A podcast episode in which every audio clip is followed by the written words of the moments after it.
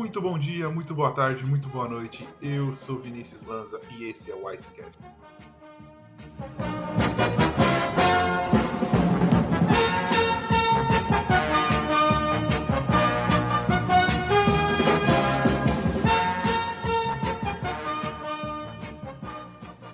Fala galera, sejam bem-vindos ao episódio número 50 do Icecast. Esse que não é o episódio número 50, da... quem tá aqui comigo nesse primeiro bloco vai poder falar que não é, porque a gente deve ter uns 20, 30 episódios perdidos por aí, quando a gente ainda não fazia contagem. Então, oficialmente, esse é o episódio 50. Eu sou Vinícius Lanza e comigo aqui hoje está Davi Assunção, ninguém mais, ninguém menos que o fundador do NHL Brasil há 11 anos atrás, Davi. Fala galera, boa noite. É isso aí, Vini. Rapaz, é tanto tempo, né? Já passaram tanta coisa. O mundo já mudou quase que 10 vezes ao longo dessa história. Cara, você e... não sabe que tem dois filhos. Eu te conheci, você não tinha nenhum.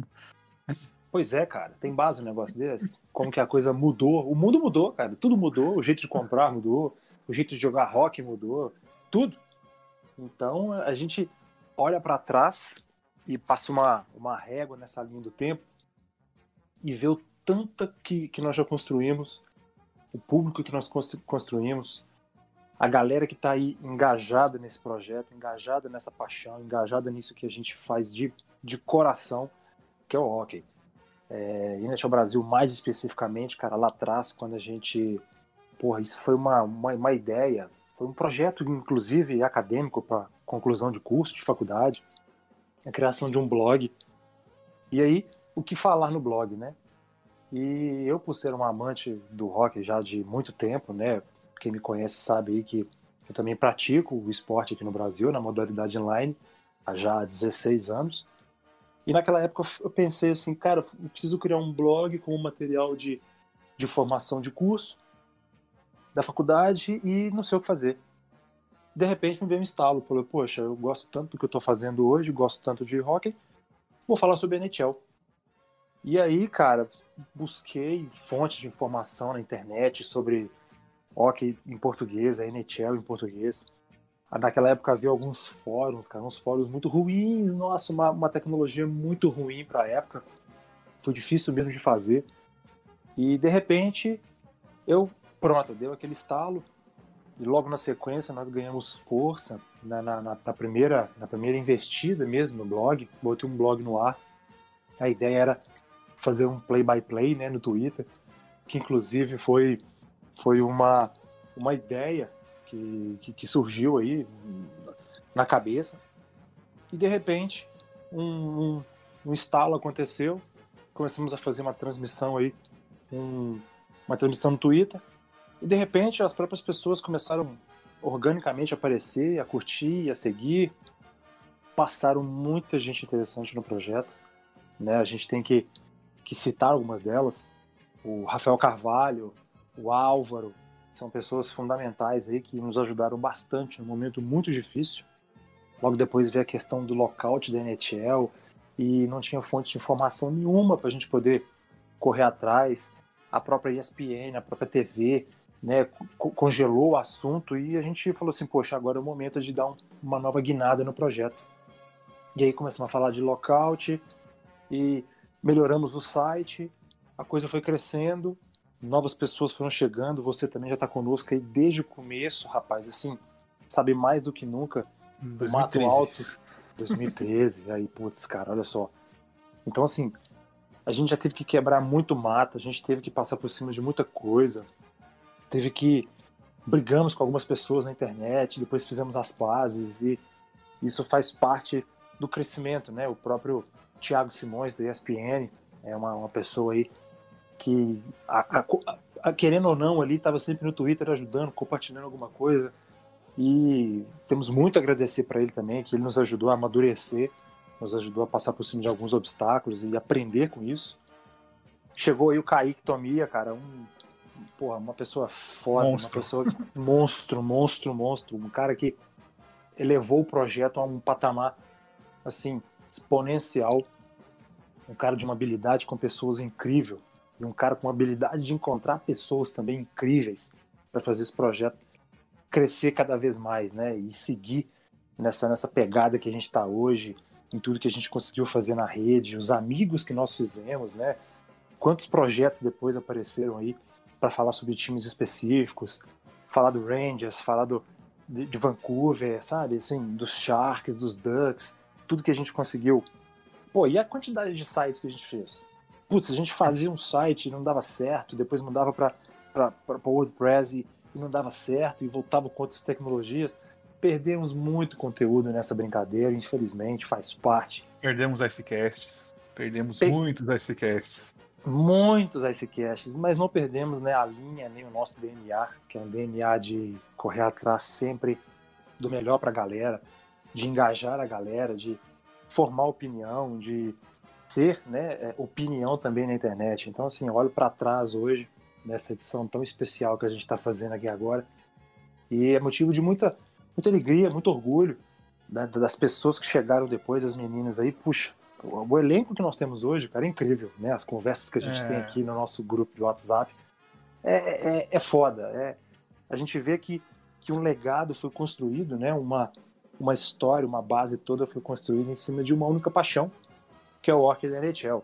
E aí, querendo ou não, a gente já conquistou, né? Alguns, alguns, alguns territórios lá fora, alguns times já citaram o nosso projeto, jornalistas importantes lá dos Estados Unidos que cobrem a liga também já citaram o nosso projeto. Então, assim, conseguimos romper barreiras, né, romper dimensões geográficas com muito custo e sempre tentando fazer o melhor, o melhor conteúdo, né, e a melhor fonte de informação da NHL. Então, assim, essa galera que passou por esse time da NHL Brasil, nossa, vou te falar, é, é motivo de muito orgulho e realmente é de tirar o chapéu e de deixar a gente emocionado.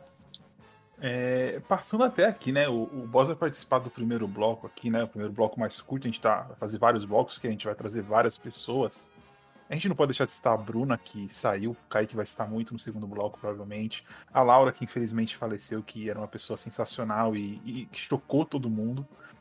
E, Boss, você tá saindo do projeto. É, a gente já postou nas nossas mídias sociais, todo mundo. É, é, o, o, Davi é o cara que tava por trás das cortinas, né? Pouca gente, todo mundo achava que eu e o Kaique que dava as cartas e a gente, a gente tinha grande parcela de direção, mas o Davi sempre tava com a gente ali, principalmente na parte de tecnologia, ele nunca aparecia ali para para participar das coisas de ao vivo e tal. É, Cara, sim, podemos dizer que você deixa um legado de dois podcasts, o Icecast, principalmente, Icecast principalmente, porque é uma ideia que eh, eu criei junto com o Rafael e, e você apoiou muito e você participou muito no começo.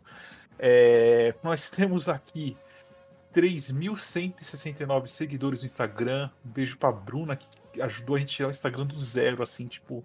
Agora a Ana toma conta, a Luísa tá entrando para tomar conta também, mas assim, a Bruna pegou isso aqui do nada e falou: Posso fazer? A gente falou: Faz. E Exatamente. Eu, eu, lembro como se fosse ontem. Ela falou: Posso mexer com o Instagram? Eu falei: Deve, mete bronca. E virou o que é hoje. Porra, sensacional. E no Twitter, Bruno. você deixa quase 5.500. A gente tá em 5.436. Provavelmente a gente vai bater esses 5.500 nas próximas semanas. Vamos. É... Cara, que você, você tá saindo, você tá indo seguir sua vida, ninguém, pessoal, não teve briga, não teve nada, o Davi tá indo pra uma outra fase, um outro processo, é, é outra coisa, então assim, é, a gente tá na paz, as portas estão sempre abertas para ele. É, cara, o que, que você vê nos próximos 10 anos de NHL aí pra gente fechar esse bloco e, e seguir com o Ice aqui? Bom, o que eu vejo pros próximos 10 anos é o que a gente Rangers campeão, hoje. Rangers campeão. Ah, isso aí eu vou te falar. O dia que isso ia acontecer, eu me lembro lá que lá desde o último título, cara, puxa, um torcedor levantou um cartaz lá dentro do, do MSG com a frase que agora posso morrer em paz, né? Só tá uhum. faltando isso, mas eu vou não, te falar. Eu, eu, eu aposento, eu aposento. A hora que ganhar, eu aposento, eu parei, é. não preciso mais cobrir mais nada. É. Bom, para os próximos 10 anos, eu espero sim um título do Stanley Cup para uhum. Nova York. Eu espero muito também que a gente consiga crescer é, pregando o que a gente prega. A igualdade, o espaço aberto ao próximo, o amor acima de tudo. Hoje a gente sabe que a gente está vivendo um né? mundo muito, a gente está vivendo um mundo tão caótico, está faltando empatia, está faltando pensar no próximo.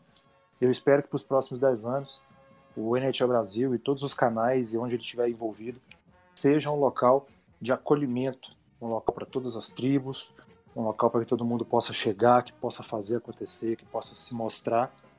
E deixo aí essa, essa, essa, essa parte muito importante da minha vida, né? Como já comentei com vocês aqui no grupo, no nosso bate-papo, é a terceira lei de Newton, né? Onde a gente só consegue mesmo avançar deixando algo para trás. E na minha vida eu sempre procurei deixar o conhecimento, então eu vou deixar isso aí para todo mundo, sim, com todo mundo no fundo do coração. É, muito orgulhoso do que eu fiz. Muito, é, e assim, é, é, de, é de deixar o coração bem, bem contente, bem cheio e esperar para que os próximos anos eu possa ver todo mundo lá em cima. Eu sempre falei que eu espero que um dia o NHL Brasil possa trazer muitos resultados para todos, na vida profissional, na vida pessoal. E que se um dia eu vir alguém lá no, no, no posto mais alto do, dos canais, né, da, do jornalismo, é, seja onde for, falando sobre hockey, eu estarei muito feliz, muito realizado. Então é com muito, com muito orgulho que eu deixo um beijo a todos aí para seguirmos em frente e e um sucesso enorme para todo mundo.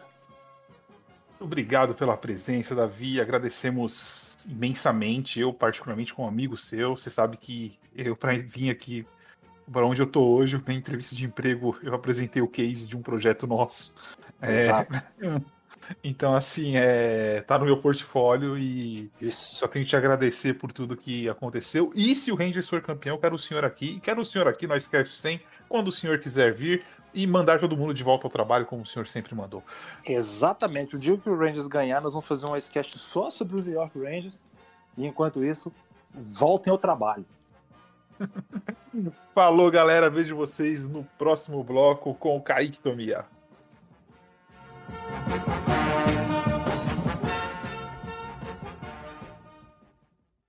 Esse podcast faz parte do site Fambonanet. Acesse fambonanet.com.br. E aí, pessoal, aqui é Luiz Martinelli falando. Eu gostaria de parabenizá-los pelo 50 episódio do Icecast e dizer que eu acompanho desde o começo. É bom demais ver a evolução do programa, a entrada de novos integrantes e também que eu escuto logo que o episódio sai. Então é isso, parabéns mais uma vez pelo trabalho e que venham mais episódios. Muito obrigado.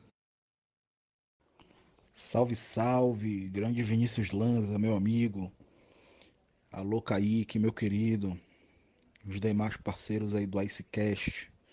Tudo bem com vocês, meus senhores? Como é que vocês estão? Pô, cara, vou deixar uma palavrinha aqui para vocês de agradecimento.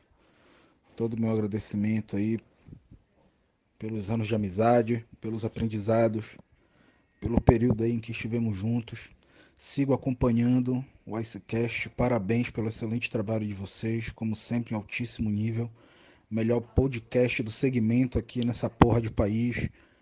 E é isso. Obrigado por nos manter informados e tamo junto, meus queridos. Ó, e fora Kaique, hein? Não vai ter nada de negócio de Penguins ganhando esse ano não, tá? Não vou aceitar um campeão que não seja o Carolina Hurricanes. Porque só tem time que eu tenho desprezo aí nesse playoffs agora, hein? Tamo junto, meus queridos. Forte abraço. Salve galera, aqui é Felipe Vilardo, guitarrista da banda Mórula, e eu, junto do meu irmão Vitor, que também faz parte da banda, passamos a acompanhar rock no ano passado, nos playoffs, né, durante a pandemia, e a gente se amarrou no esporte. Né? Esse ano já assistiu desde o início, fez fantasy com os nossos amigos e a cada dia tenta juntar mais pessoas aí para assistir com a gente.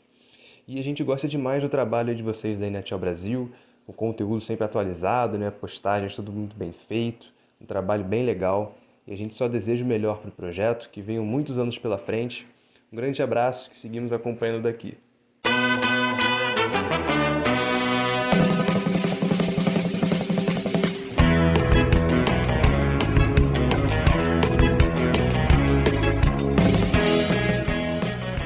Continuando a festa aqui, começando o nosso bloco 2, eu trago pra festa, para nossas comemorações do ICCast 50. Vocês ouviram uns áudios bacanas que o pessoal mandou pra gente aí.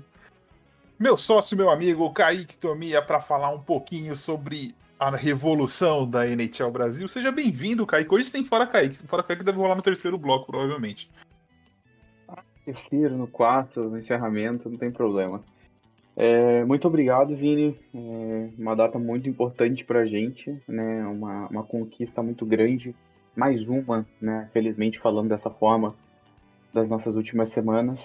E vamos lá, vamos, vamos bater um papinho aí sobre, sobre essa revolução, sobre esses últimos seis anos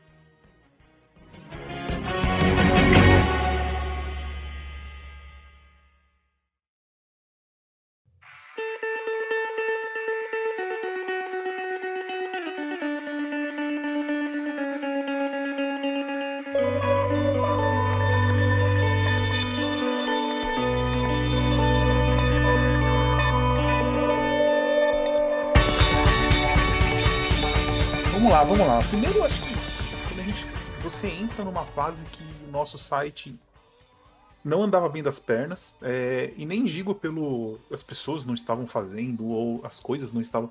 Acho que na verdade o ciclo da maioria das pessoas estava se encerrando. E então o site realmente começou a ter uma queda.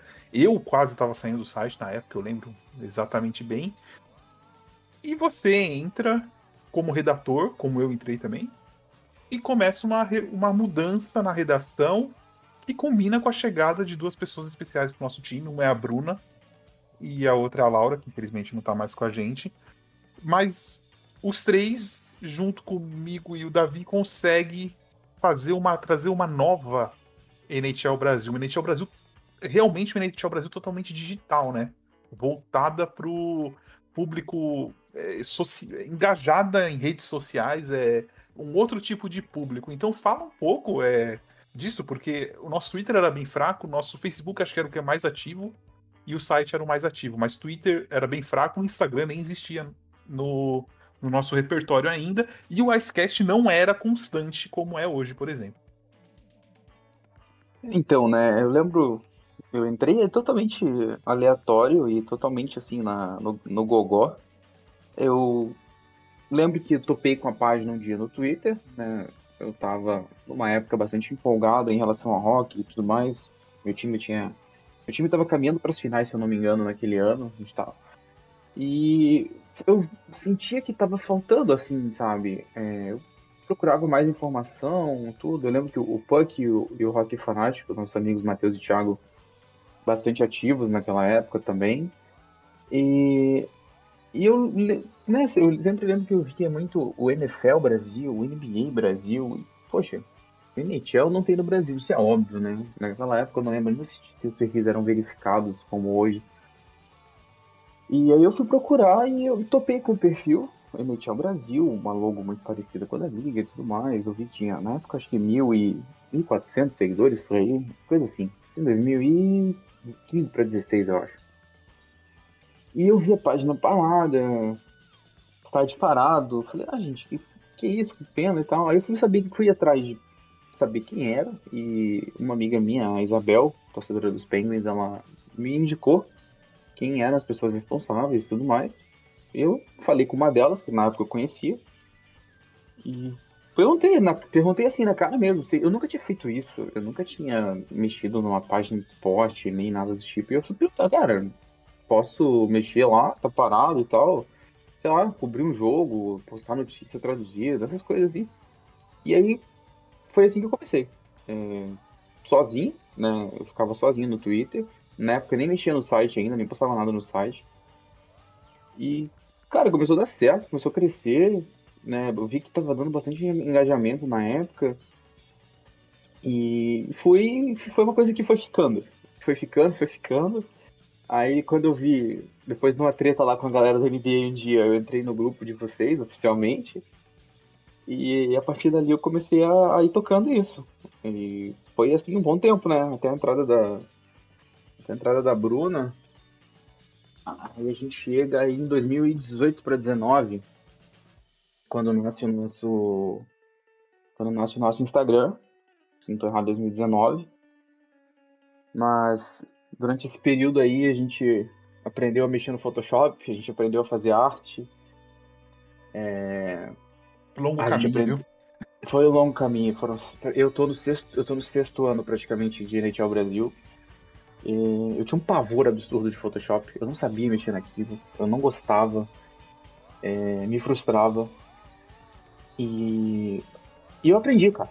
Eu aprendi por causa da, do rock, por causa da NHL, pelo propósito que eu tava de, de fazer alguma coisa lá, como eu tava fazendo, eu aprendi, né? O Davi me ajudou bastante, o Davi me dava as artes mastigadinhas para eu montar os jogos do dia, essas coisas assim. A gente vai até depois vamos resgatar umas dessas artes aí para mostrar para vocês é, essa evolução, né? Como a gente chegou aqui. E aprendizado, velho. Aprendizado é, acho que define. É, Hoje eu tenho bastante noção das da, da parte do design, né? resolvi estudar um pouco isso e aprendi. Hoje eu gravo um podcast de forma recorrente há praticamente dois anos. É, você lembra da primeira vez que eu gravei com vocês, como é que foi? É, e olha onde a gente está hoje, né, cara? A gente tem. Hoje, nosso, como você falou, inverteu. Nosso Twitter, ele é o nosso carro-chefe, basicamente. A gente está tá com mais de 6.500 seguidores hoje. Nosso Instagram é um sucesso absoluto, absoluto, absoluto. É... Essas meninas que estão tocando Não, terror as lá. Meninas, as meninas, é, a Ana, a Luísa, a Erika, a Natália, que hoje assumiram essa frente produ da produção de, de conteúdo na, no Instagram e no, no, site também, o podcast delas, o TikTok Go. Você vê, a gente chegou a um segundo podcast que faz, que tá fazendo bastante sucesso. Acho que até essa é uma questão importante, né? A gente não tem medo de mudar em vários aspectos. Inclusive, eu lembro de uma conversa nossa, acho que fevereiro desse ano, que eu virei para você e falei: ah, a gente precisa mudar isso.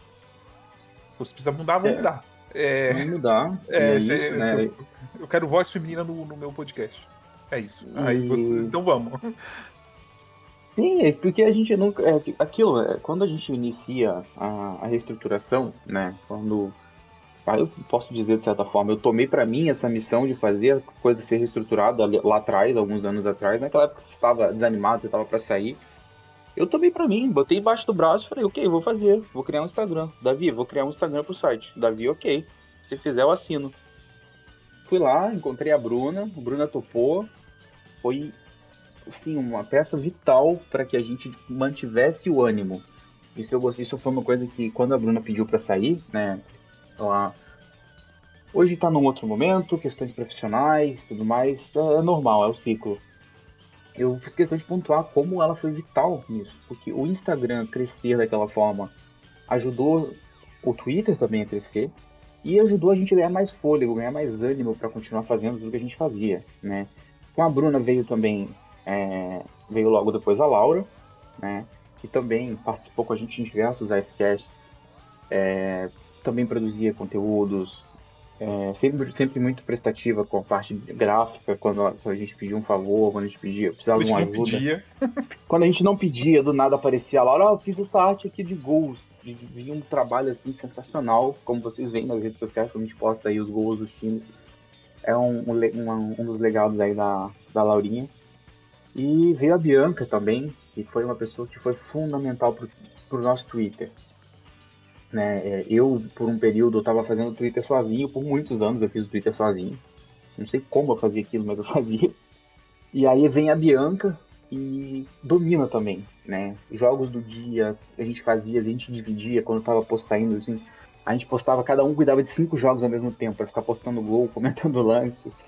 É, então, Bianca também foi incrível a gente nessa parte de decisões. Ela tomava decisões, ela sempre foi muito boa em planejamentos, né? Isso organizada. Da, organizada, da profissão dela é isso, né? Então, Você gosta de planilha? É assim mesmo. Planilha, gosto de planilha. Eu nunca esqueço quando a gente estava fazendo o guia da temporada de 2018 para 19, ou 19, 19 para 20, desculpa. E eu falei, Bia, eu preciso das informações. Você consegue puxar para mim algumas? Ah, Não precisa ter pressa nisso aqui. Umas duas semanas dá para você fazer. Preciso das informações de power play, PK, gols feitos, gols contra, ela, beleza. Eu juro, em 10 minutos ou 15 ela tinha me mandado uma planilha com todos os gols, tipo, times, quais os gols feitos e contras, power play, PK. Então, assim, assim, assim que era. Eu mandei pro Vini, ele, como assim já tá pronto? Ah, a Bianca me mandou agora. Então. Ajuda pra a... caramba aquilo ali. É, então assim, a, a Bianca com essa organização ímpar dela nessas horas, muito boa nas tomadas de decisão, então ficamos ali meio que nós três, né, Vini? Eu, você e a Bianca tomando decisões por um tempo. É... Até que a gente resolveu que precisava expandir um pouco mais. é, começou a crescer, o site foi voltando a ficar mais ativo. Foi quando a gente trouxe a Natália, que ainda está com a gente hoje. A Mel veio. a Mel veio também. Hoje. hoje. já, ela já não faz parte da equipe, né? A Mel também O Lucas chegou. Aí chegou o Lucas, fazendo parte do, do Icecast. O Lucas veio como deu... convidado no Icecast, né? Ele eu gostei, falei. Traz, é. É, vamos trazer, vamos trazer. Conversei com ele, conversamos com ele e ele decidiu aceitar. E aí deu um up muito grande pro nosso, pro nosso podcast. Né? E entrosou muito bem com a gente. A gente ficou eu e o Vini fazendo o Icecast por muito tempo. Só nós dois. A Laura, quando podia, participava também. E, bom, acho que aí chegamos a. Nossa, aí chegamos a 2020. É, aí chegamos, aí chegamos a 2020 para 21 e explodiu, né? É. Que, e o futuro. O que, que, falar? Cara, e... acho que a gente tem dois podcasts, a gente tem um futuro brilhante pela frente aí. É... Inclusive, aqui um spoiler. É... A arte do guia da temporada que vem tá pronta, tá, gente? Vocês vão demorar para ver. Estamos em maio, a temporada começa talvez em outubro, mas o guia já tá ali todo, a todo vapor. É... é. E aí eu, é um ponto... em fevereiro. É. Aí, e aí é um ponto que eu gosto, que agora eu quero bastante destacar também, né? Pra gente mover a nova revolução, digamos, né? A segunda, a segunda reformulação não, por, não foi por nenhum motivo é, assim, tipo, nossa, super necessário, a, a, equipe não tá boa. Não foi nada disso. Eu digo uma, né?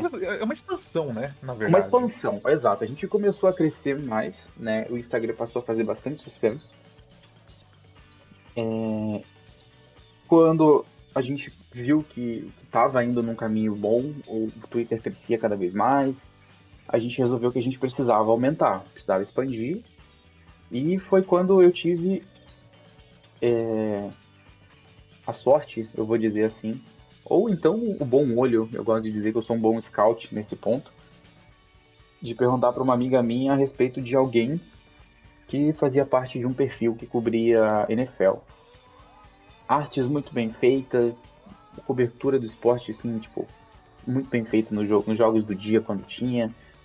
Mas assim, as artes, a organização que eu via, me chamou bastante atenção. Eu fui e perguntei para essa nossa amiga em comum sobre essa pessoa. E naqueles dias, naquela época ela não podia, tava meio assim e tal. E até que dia a gente começou a interagir, interagir. E ela me mandou assim, da mesma forma que eu mandei para vocês, ela me mandou.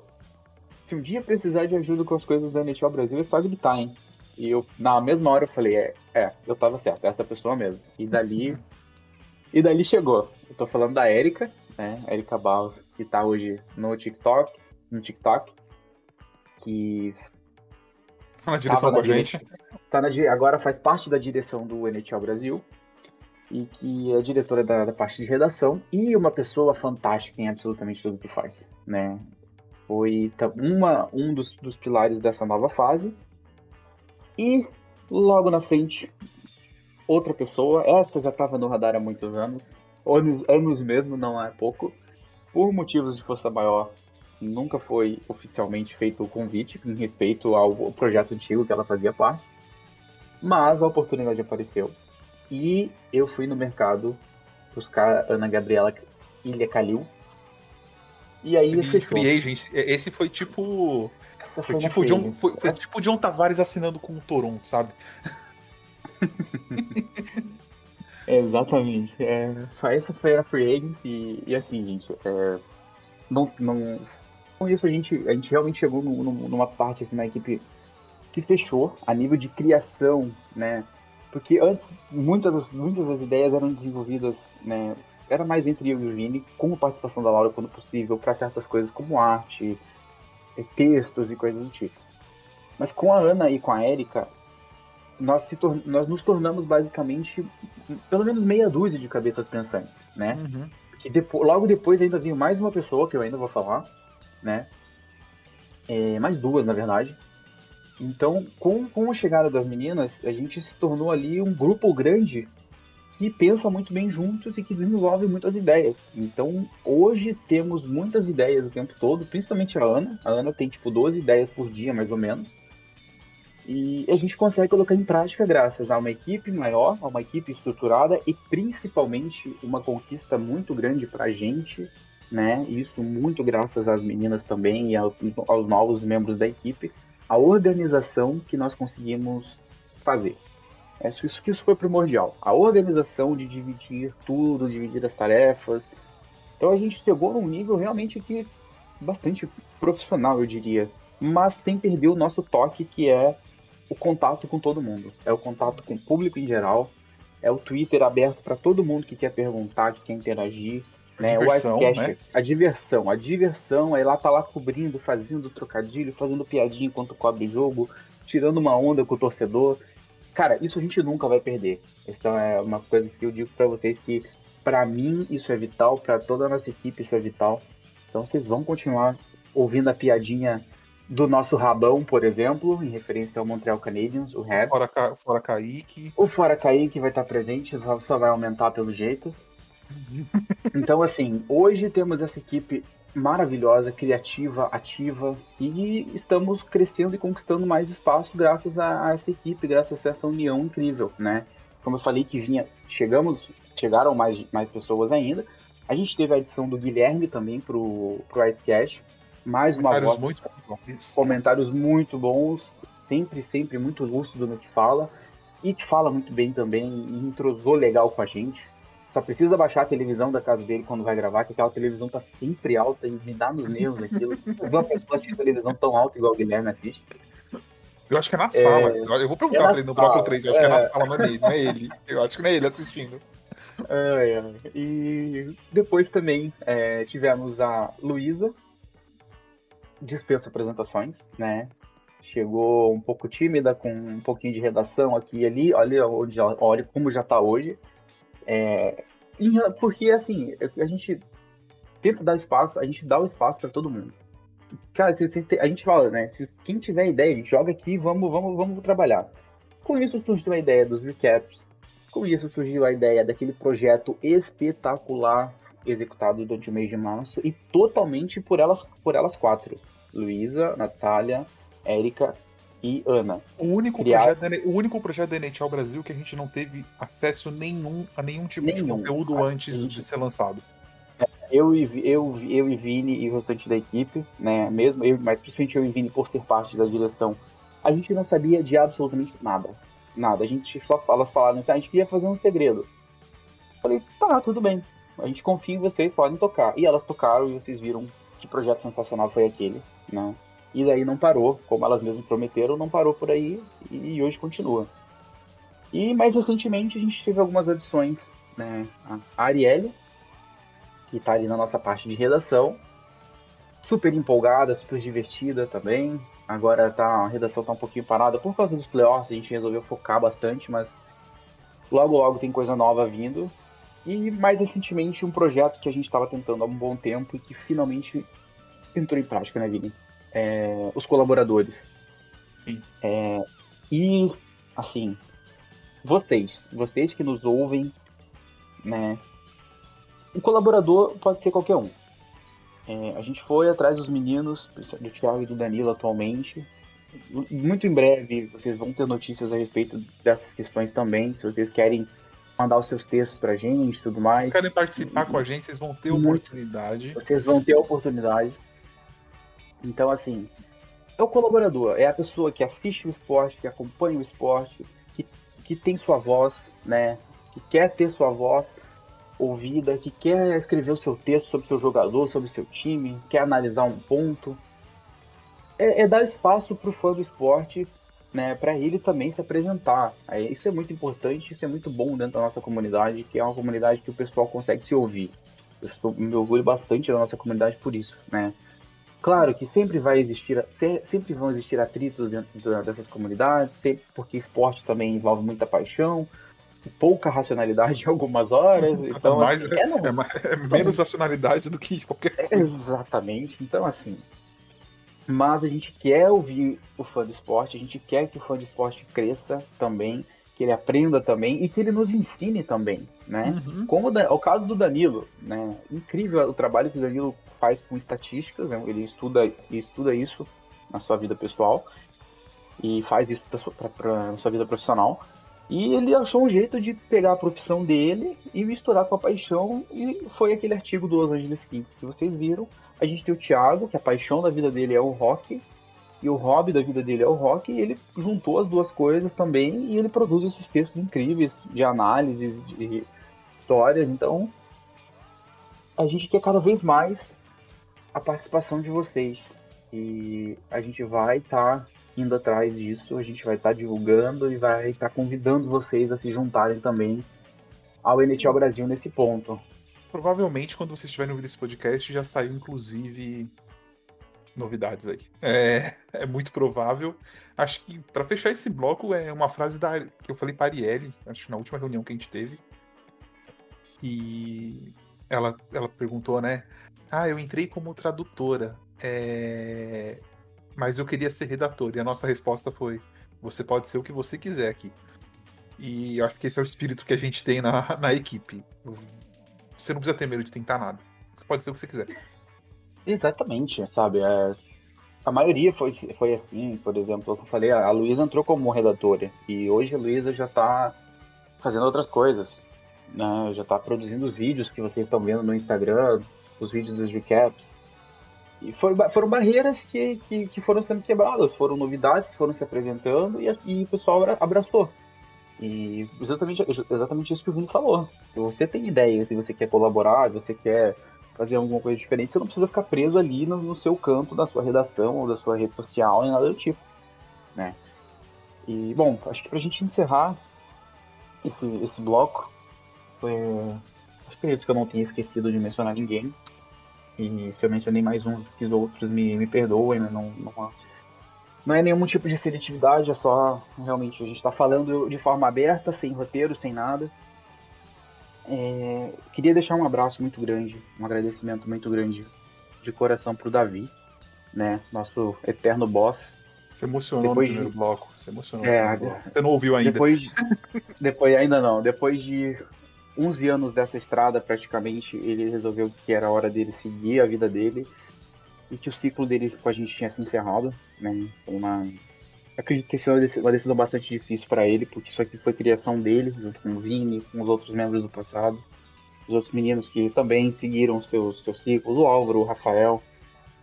Os ciclos vão, vão se encerrando, novos vão se iniciando, vocês estão vendo como foi pra gente nos últimos anos, estão conhecendo cada vez mais caras novas dentro da nossa equipe e isso vai continuar acontecendo. Né? Mas fica meu agradecimento pro Davi por todas as oportunidades, é, por sempre ter me apoiado, né? Durante aquele período complicado que eu tentava fazer as coisas, que estava tudo difícil e sozinho, e ele sempre apoiando, sempre dando ideia, me ajudando, mesmo quando às vezes ele não podia, então uma pessoa ocupada com uma vida profissional corrida, ele tirava o seu tempo ali, fazia um negócio pra gente.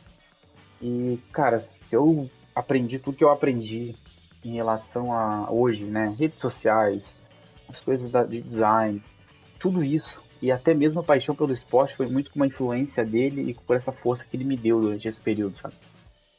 Então, aquele abraço pro boss. É... Bianca e Bruna, por terem sido vitais também, pilares de incrivelmente é, de, de, de, suporte pra gente, né, também. Foram pessoas que aceitaram uma causa que não era, não era organizada ainda, que era uma aventura, que era trabalho, e que deram tudo de si durante esse período, ajudaram bastante a gente, criaram. E sem elas, muito provavelmente, o projeto não teria se mantido como se manteve Portanto, acabado, é, provavelmente. É fato dizer, é fato falar que sem as duas isso aqui hoje poderia não existir, porque elas ajudaram a segurar isso num momento muito complicado para todo mundo, até a chegada da, dessa nossa nova equipe. E, cara, por último, claro, não tem como. É... Ainda me dói todos os dias. Eu, eu ainda não consigo é, ver meu toda time. Vez que eu vejo, toda vez que eu vejo notícias do Spurs, do Tottenham, eu não, é, eu não consigo ver meu time, é, eu não consigo mais assistir o futebol feminino, eu não consigo ler o Fora Kaique sem lembrar dela, né? A, a Laura. para os nossos ouvintes que talvez ainda não, são novos ou que não, não se lembram. No último, e no último mês de abril, a Laura, integrante do NHL Brasil há praticamente dois anos, ela faleceu. E foi um baque muito forte pra gente, todos aqui. Porque, como para quem ouvia a gente anteriormente nos Icecast que ela participou, sempre muito bem humorada, sempre muito divertida, sempre com uma piada, é, sempre positiva. Acho que essa era a palavra, né? Não importava o momento, ah, meu, meu Penguins vai ganhar. Era, é, era, era o que ela sempre estava falando. Não aposto contra o meu time. Não aposto contra o meu time. E... Hum, incrível. É, eu sinto falta dela todos os dias, eu me lembro dela todos os dias. E ela vai ser sempre parte disso aqui também, porque ela também entrou aqui numa época difícil, numa época conturbada e aceitou o desafio e trabalhava também, tinha todas as mil e uma coisas que ela fazia como uma pessoa apaixonada por esporte. Muitos projetos diferentes, da música pop ao futebol feminino, ao futebol, ao rock, a tudo. E ela dava conta de fazer tudo, né?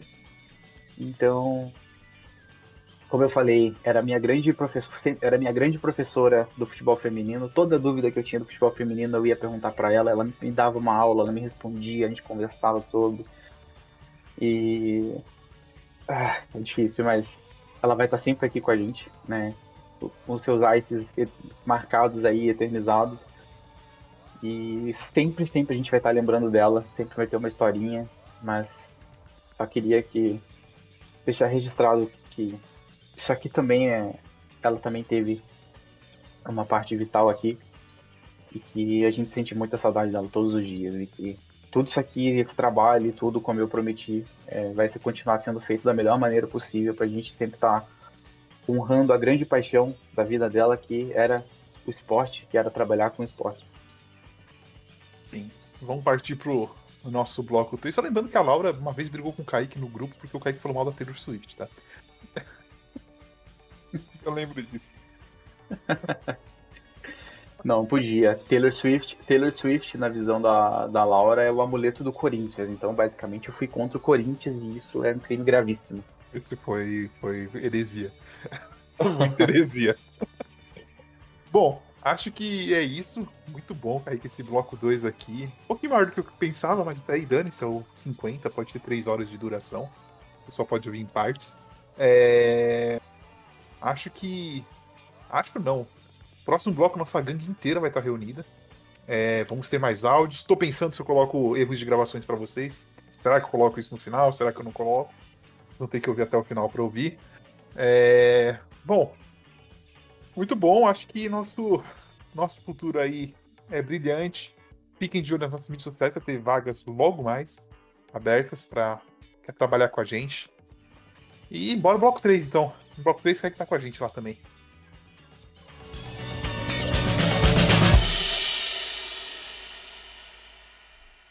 Oi, gente, aqui é a Arielle e eu faço parte do NHL Brasil.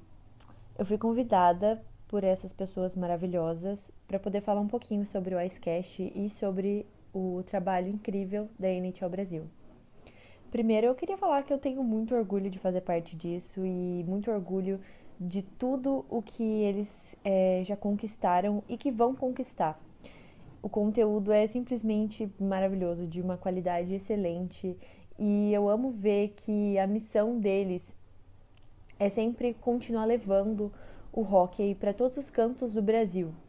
E eles conseguem com muito carisma, muita dedicação e é simplesmente incrível poder acompanhar todo o trabalho que eles fazem. E que agora eu faço também, né? E enfim, Parabéns, gente, vocês são maravilhosos. De, com tudo que fazem. Original! Não, não é? Ah, é o que então? 50 já? Nossa, eles chegaram longe, né? É, rapaz. Bom, eu queria parabenizar a galera do NHL Brasil por esse Icecast de número 50. É, para um esporte que ainda é tão nichado no Brasil, ter uma galera que se dedica como vocês é fundamental. Eu que quando cheguei na, na ESPN em 2019 eu, eu botei na minha cabeça que eu tinha que dar valor a quem produzia conteúdo no Brasil. Eu cheguei, eu fiz muito isso na NFL, faço ainda muito isso na NFL. Mas quando eu vi que o rock caiu na minha mão, em algum momento, eu pensava comigo, cara, será que tem gente no Brasil que faz isso? E aí a primeira coisa que eu vejo na minha frente é o guia do NHL Brasil. E aquilo me ajudou muito a pelo menos me familiarizar um pouco com o que era o esporte.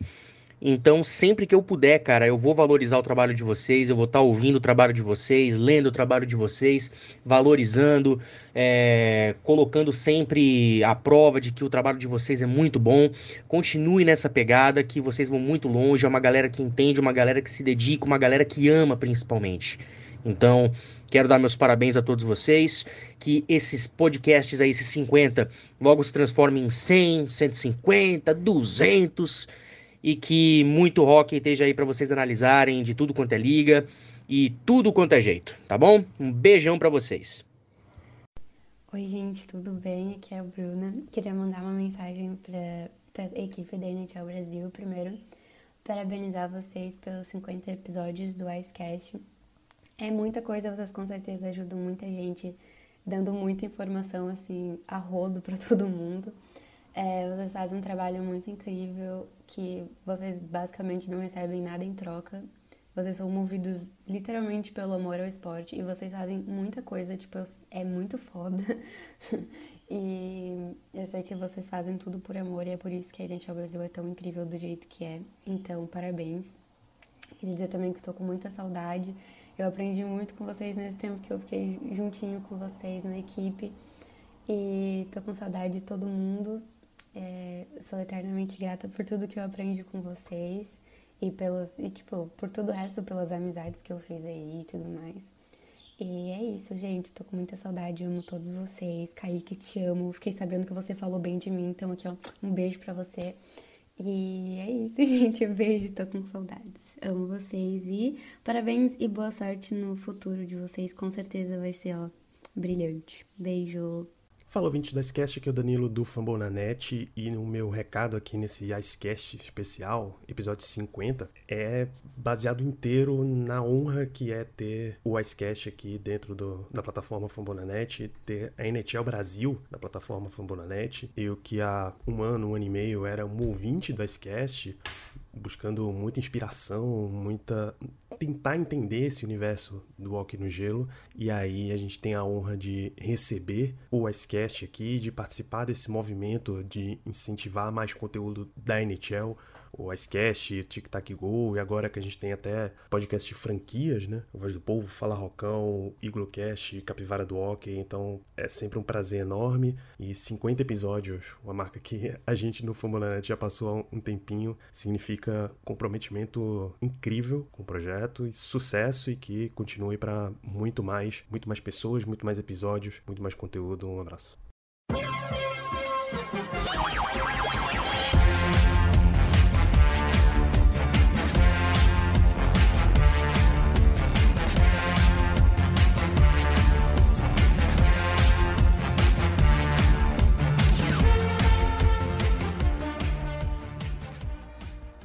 Muito bem, muito bem. Entramos no nosso terceiro período, nosso terceiro bloco aqui. Já passamos bastante pela história da NHL Brasil.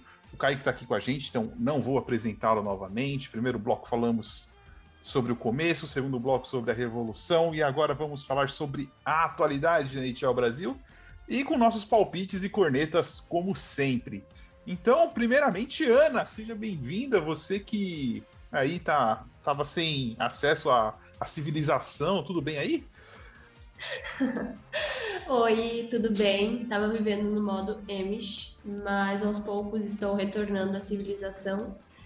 Mas muito feliz de estar aqui presente hoje no Icecast 50, que é um número muito legal para o podcast. E vamos lá, vamos falar um pouquinho e palpitar sobre essa segunda rodada. Lucas, primeiramente, hoje é o 50, tem que ser o primeiramente oficial. Ah, vamos lá, né? Bora, Kaique. Gente. 50, 50 vezes. Não, já, já podemos falar 100, né? Porque é uma no, na introdução e outra na despedida. Eu acho que já passou de 100, deve estar uns 200 aí já. é, 50 esse cast, gente. É, é uma marca sensacional pra gente, muito importante e orgulho de fazer parte de, desses cast, desde o, o comecinho da recontagem, né? Eu comecei como é, personagem recorrente, foi, foi oficializado depois, né? Então, tamo aí, tamo feliz. Desde o último Icecast nós tivemos duas eliminações que me deixaram muito feliz. Barrida em cima do meu rival, que teve o mesmo número de vitórias de playoffs que o meu time. E também a pipocada do Leafs ontem, então essa pessoa está no estado de felicidade muito, muito grande hoje. E vamos palpitar para a segunda rodada. E seja bem-vindo. Fala Vinícius, Kaique, Lucas, Ana. É um prazer enorme aqui participar do Icecast 50. E bora lá. Muita, muita coisa para falar desses playoffs.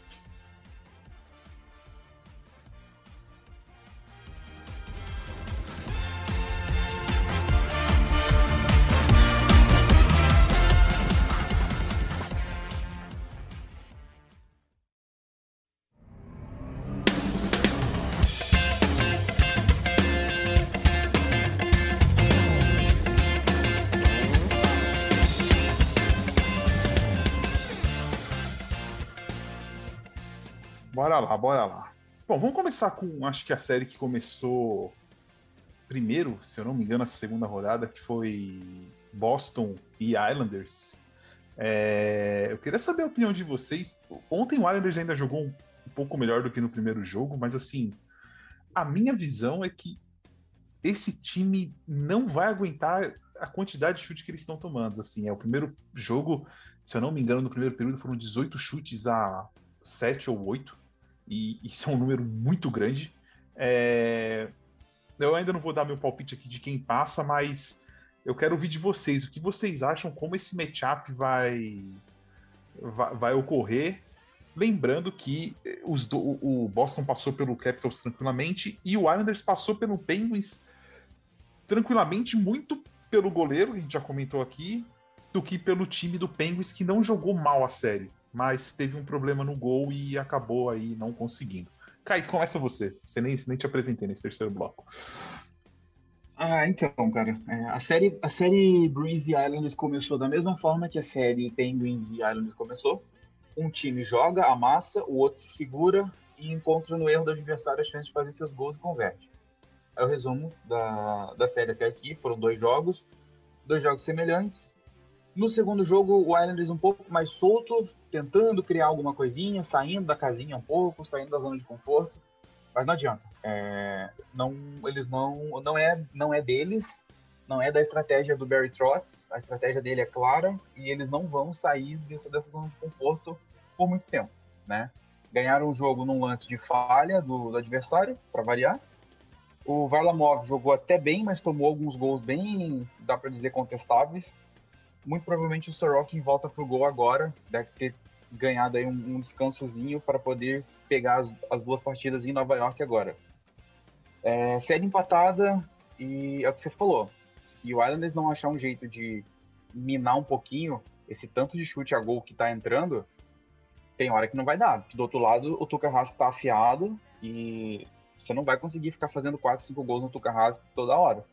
Então, o Islanders precisa sair um pouquinho dessa, dessa casca que eles estão e achar um jogo ali, porque se ficar jogando nessa defensiva toda, vem fogo, vem fogo pesado e não dá. Não tem como você tomar 40, 45 chutes por noite e sair levando e sair ganhando o jogo. Isso vai acontecer algumas vezes, é claro. Mas no geral você vai arrebentar seu goleiro, né? Que vai chegar no. Se passar de round, vai passar com a, com a vida útil lá embaixo. E se o seu ataque não corresponder, Matthew Barzal até agora não apareceu nos playoffs desde a série contra os Penguins. Então fica, vai ficar complicado.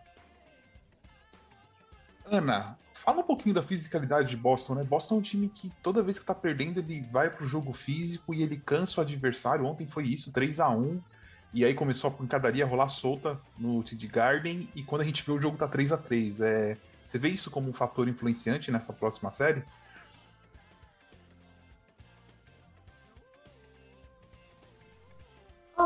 Acho que assim, é... temporada regular é aquilo que a gente sempre diz, né? Que a temporada regular e os playoffs são coisas diferentes.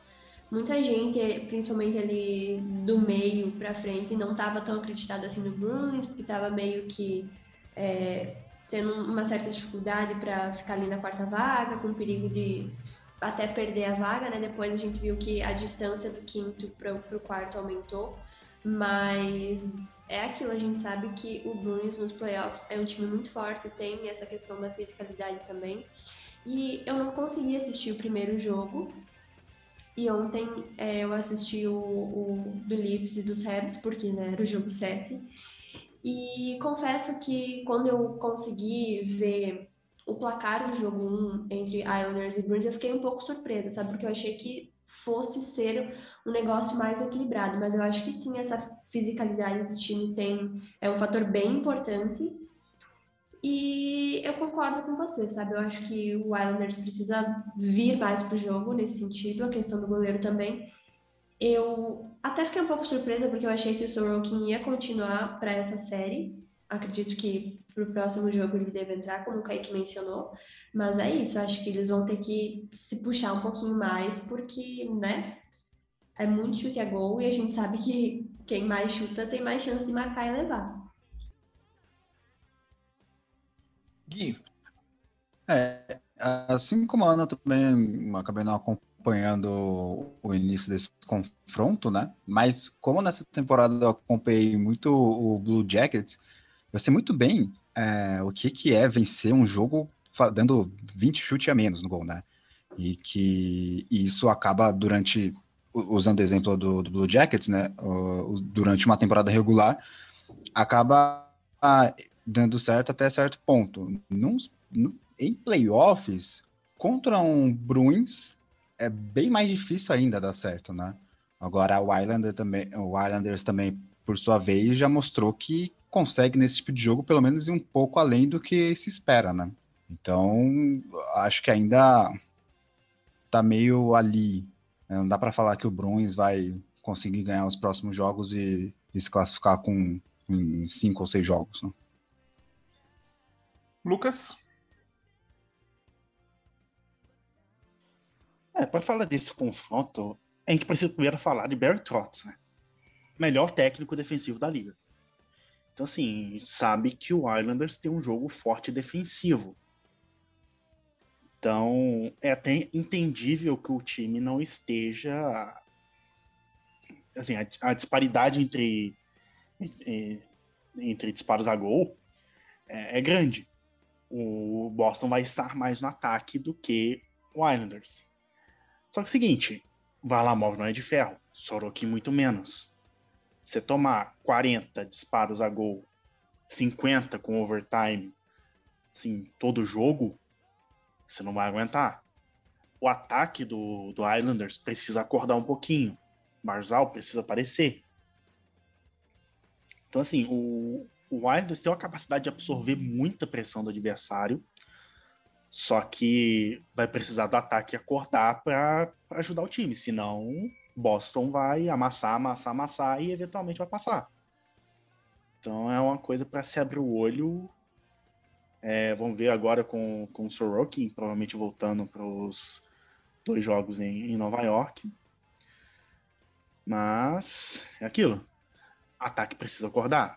Se, o, se a ofensiva do, do Islanders não aparecer, não ajudar o time um pouco, vai ficar fácil. Porque você não tem como você. você é muito difícil você ganhar um, um jogo com 30 disparos a gol a menos. Tipo, você tem, precisa ter um aproveitamento absurdo e do outro lado é... tem o Carrasco. Você aposta em quantos jogos e quem? É.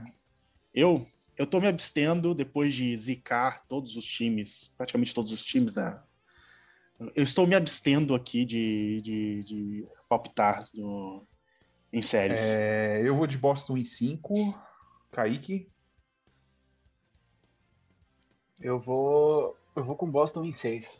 Ana? Ai, você sempre querendo botar a gente em maus lençóis, né? Ah, Óbvio, eu acho pra gente que errar, a eu gente vou vai errar. de Mas Bruins ok. em 6 também. Gui, pra fechar? É, eu não acho que o Islanders não vença mais nesse confronto. Então eu vou de Bruins em 6.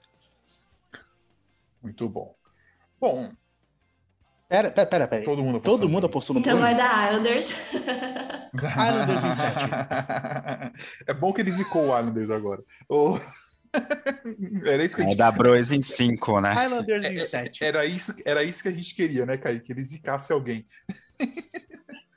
Com certeza, com certeza. Depois a culpa vai pra Depois ele. a culpa. Ele que se acerta com a, Lu... ele que se acerta com a Luísa depois. E com a Ariel, né? Também, também, Lari. Ai, meu Deus.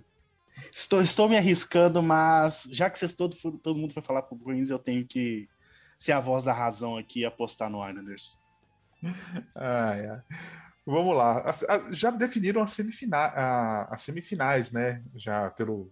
Já tem o, o chaveamento e o vencedor dessa série pega o vencedor da série entre Tampa e Carolina.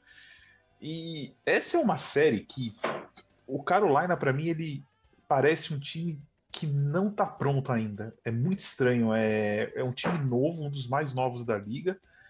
E é, é, assim, é, o Tampa tem muito poder de fogo.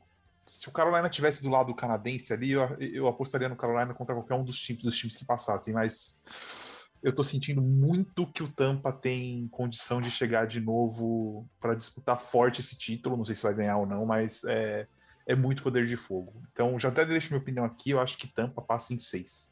Kaique. Eu vou nessa também. é, pelo que eu pude ver no primeiro jogo, assim, ainda, claro, é muito cedo para analisar, mas Carolina fez bastante pressão, né? O Vasilevski estava um dia muito inspirado no primeiro jogo. O Nedeljkovic do outro lado também tá. Só que a pressão que o Tampa consegue colocar é muito forte. É muito forte. E o power play do, do Tampa é muito efetivo e faz um estrago tremendo, sabe? Carolina ainda parece um time inexperiente em algumas horas, apesar de pressionar muito. E eu acho que nesses errinhos do Carolina contra uma equipe tão boa contra o Tampa não vai dar. Eu vou com o Tampa em seis. Acho que talvez o Kansas consiga ganhar um jogo ainda é, jogando em casa, mas vai ser difícil para eles. Não, não, não descarto totalmente uma, uma vitória do Kansas. A gente sabe que isso pode acontecer nesses playoffs. A gente viu um bom exemplo disso em uma outra série do Canadá que a gente vai falar daqui a pouco. Mas, assim, é, uma aposta segura para mim seria o Tampa passando em seis jogos.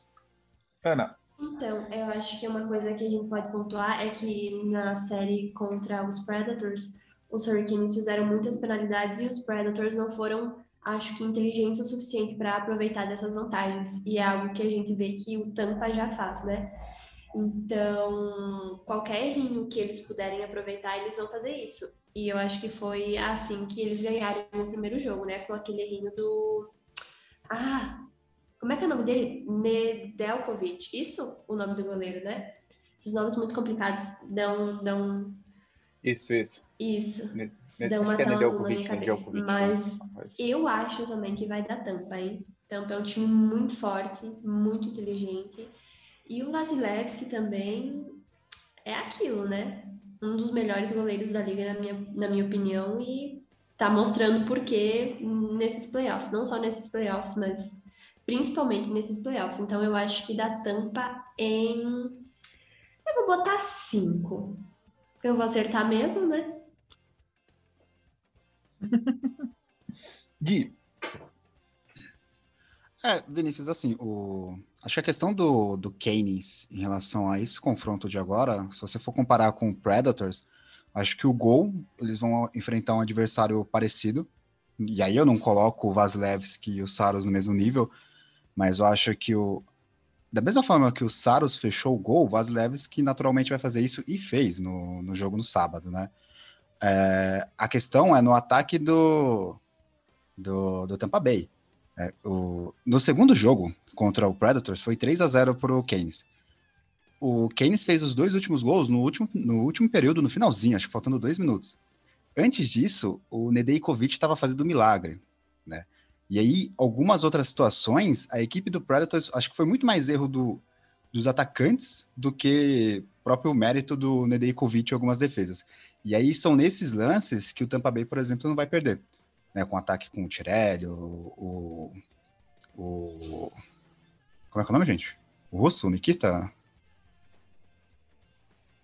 Me fugiu agora. O russo? O Kucherov, isso, o Kucherov, que voltou bem. Ah, e aí, o Red, mas enfim, um, os Tancos.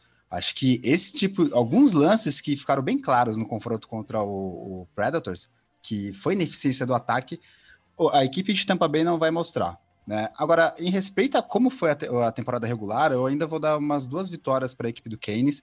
Como eu disse no outro Ice a torcida foi muito bem contra o Predators e acho que vai ter um papel importante também nesse confronto. É, agora, não dá para dizer que o Keynes vai passar.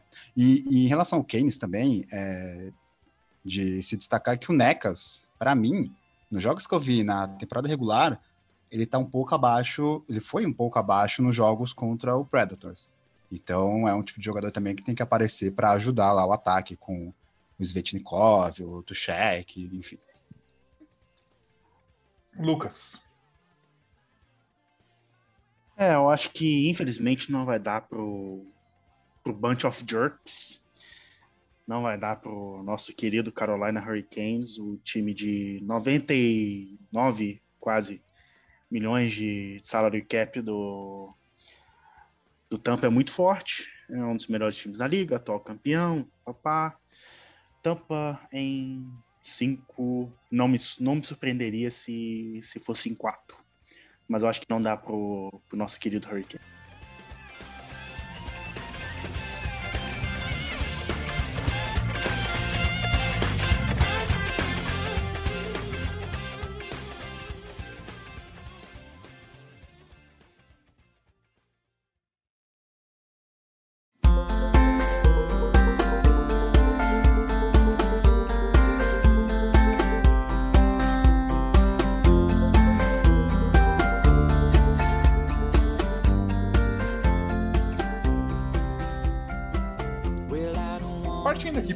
Lado, é... vamos falar um pouco, vai. Todo ano a gente acaba falando do Toronto e eu até falo pro pessoal evitar as piadinhas.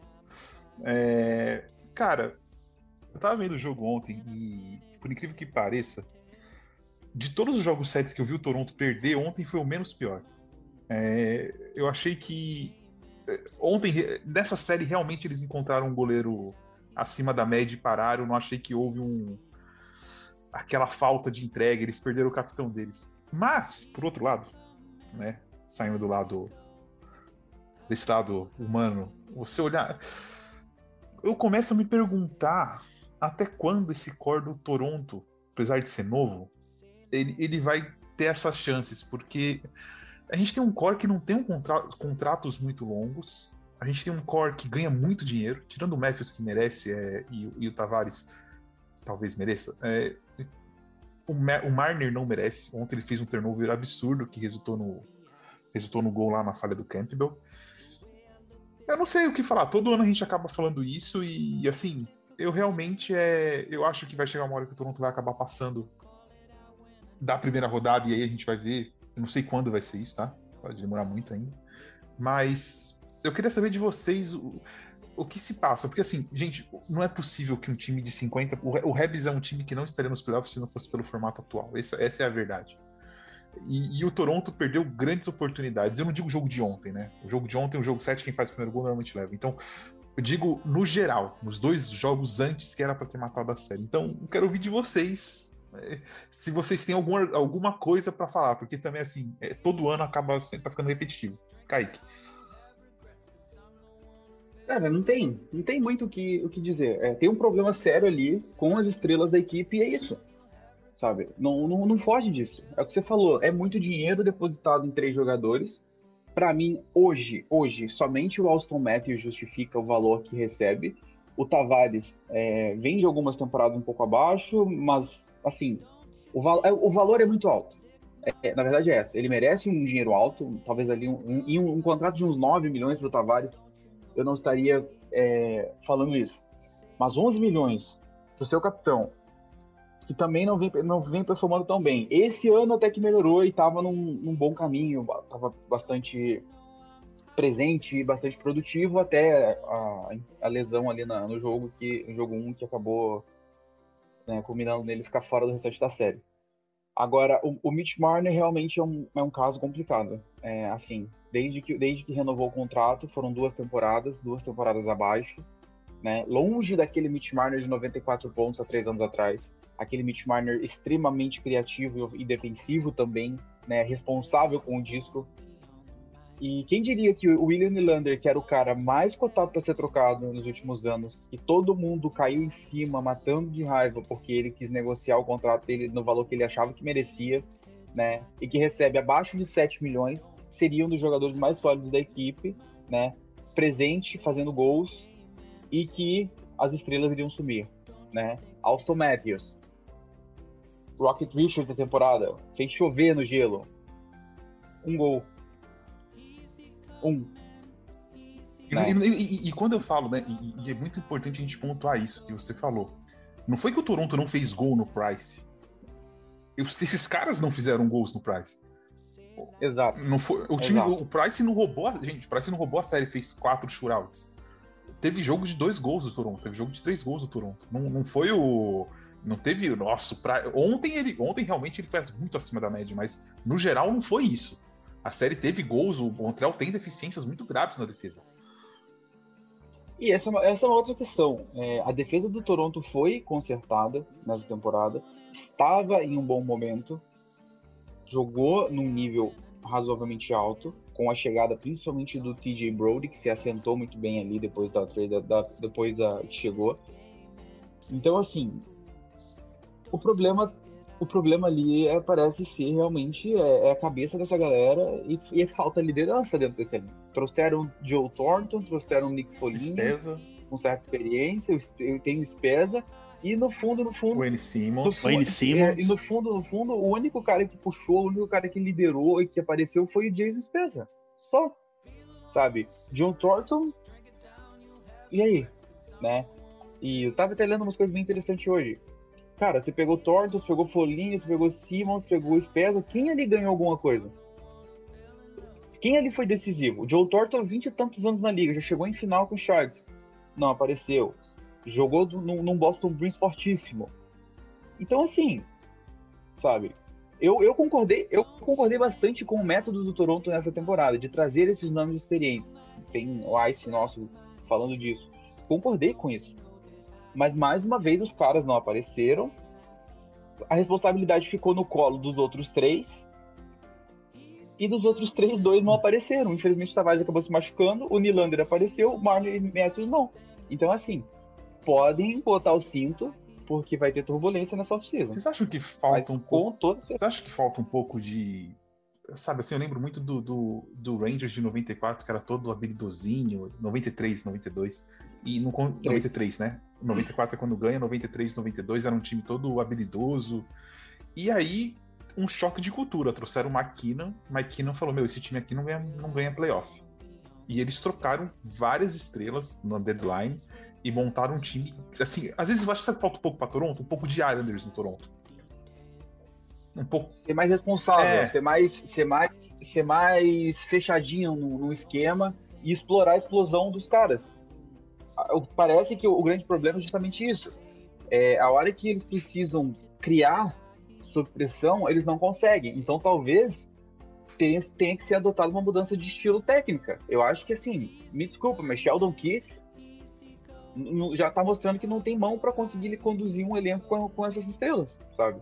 Você ter o Matthews na mão, o Marner na mão, e esses caras não produzirem, ok, a- eles têm bastante culpa nisso, na minha opinião, mais culpa do que a comissão técnica, mas é, quer dizer que o estilo de jogo, o sistema montado não está tão funcional assim em alguns momentos. E aí é onde você precisa se reinventar um pouquinho, é a hora que você precisa mudar dentro de uma série. E eles não conseguem fazer isso, e aí falou, tinham dois jogos para fechar a série, estavam tranquilos, conseguiram a mágica de perder esses dois jogos, e amigo, chegou no jogo 7, Carey Price do outro lado, esquece. Não, e quem faz, quem Esquece, faz, quem esquece, faz o esquece. primeiro gol leva, normalmente. É, E é. faz, exatamente. E assim, o Price, o Price ontem é aquilo que a gente.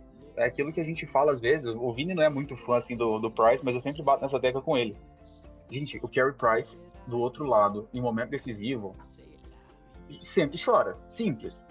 Se tiver como, sente e chora. Porque ele realmente ele cresce e ele cresce e do gol ele lidera. É isso que é incrível do Price. A- acho que a Ana estava vendo o jogo ontem, o Lucas também.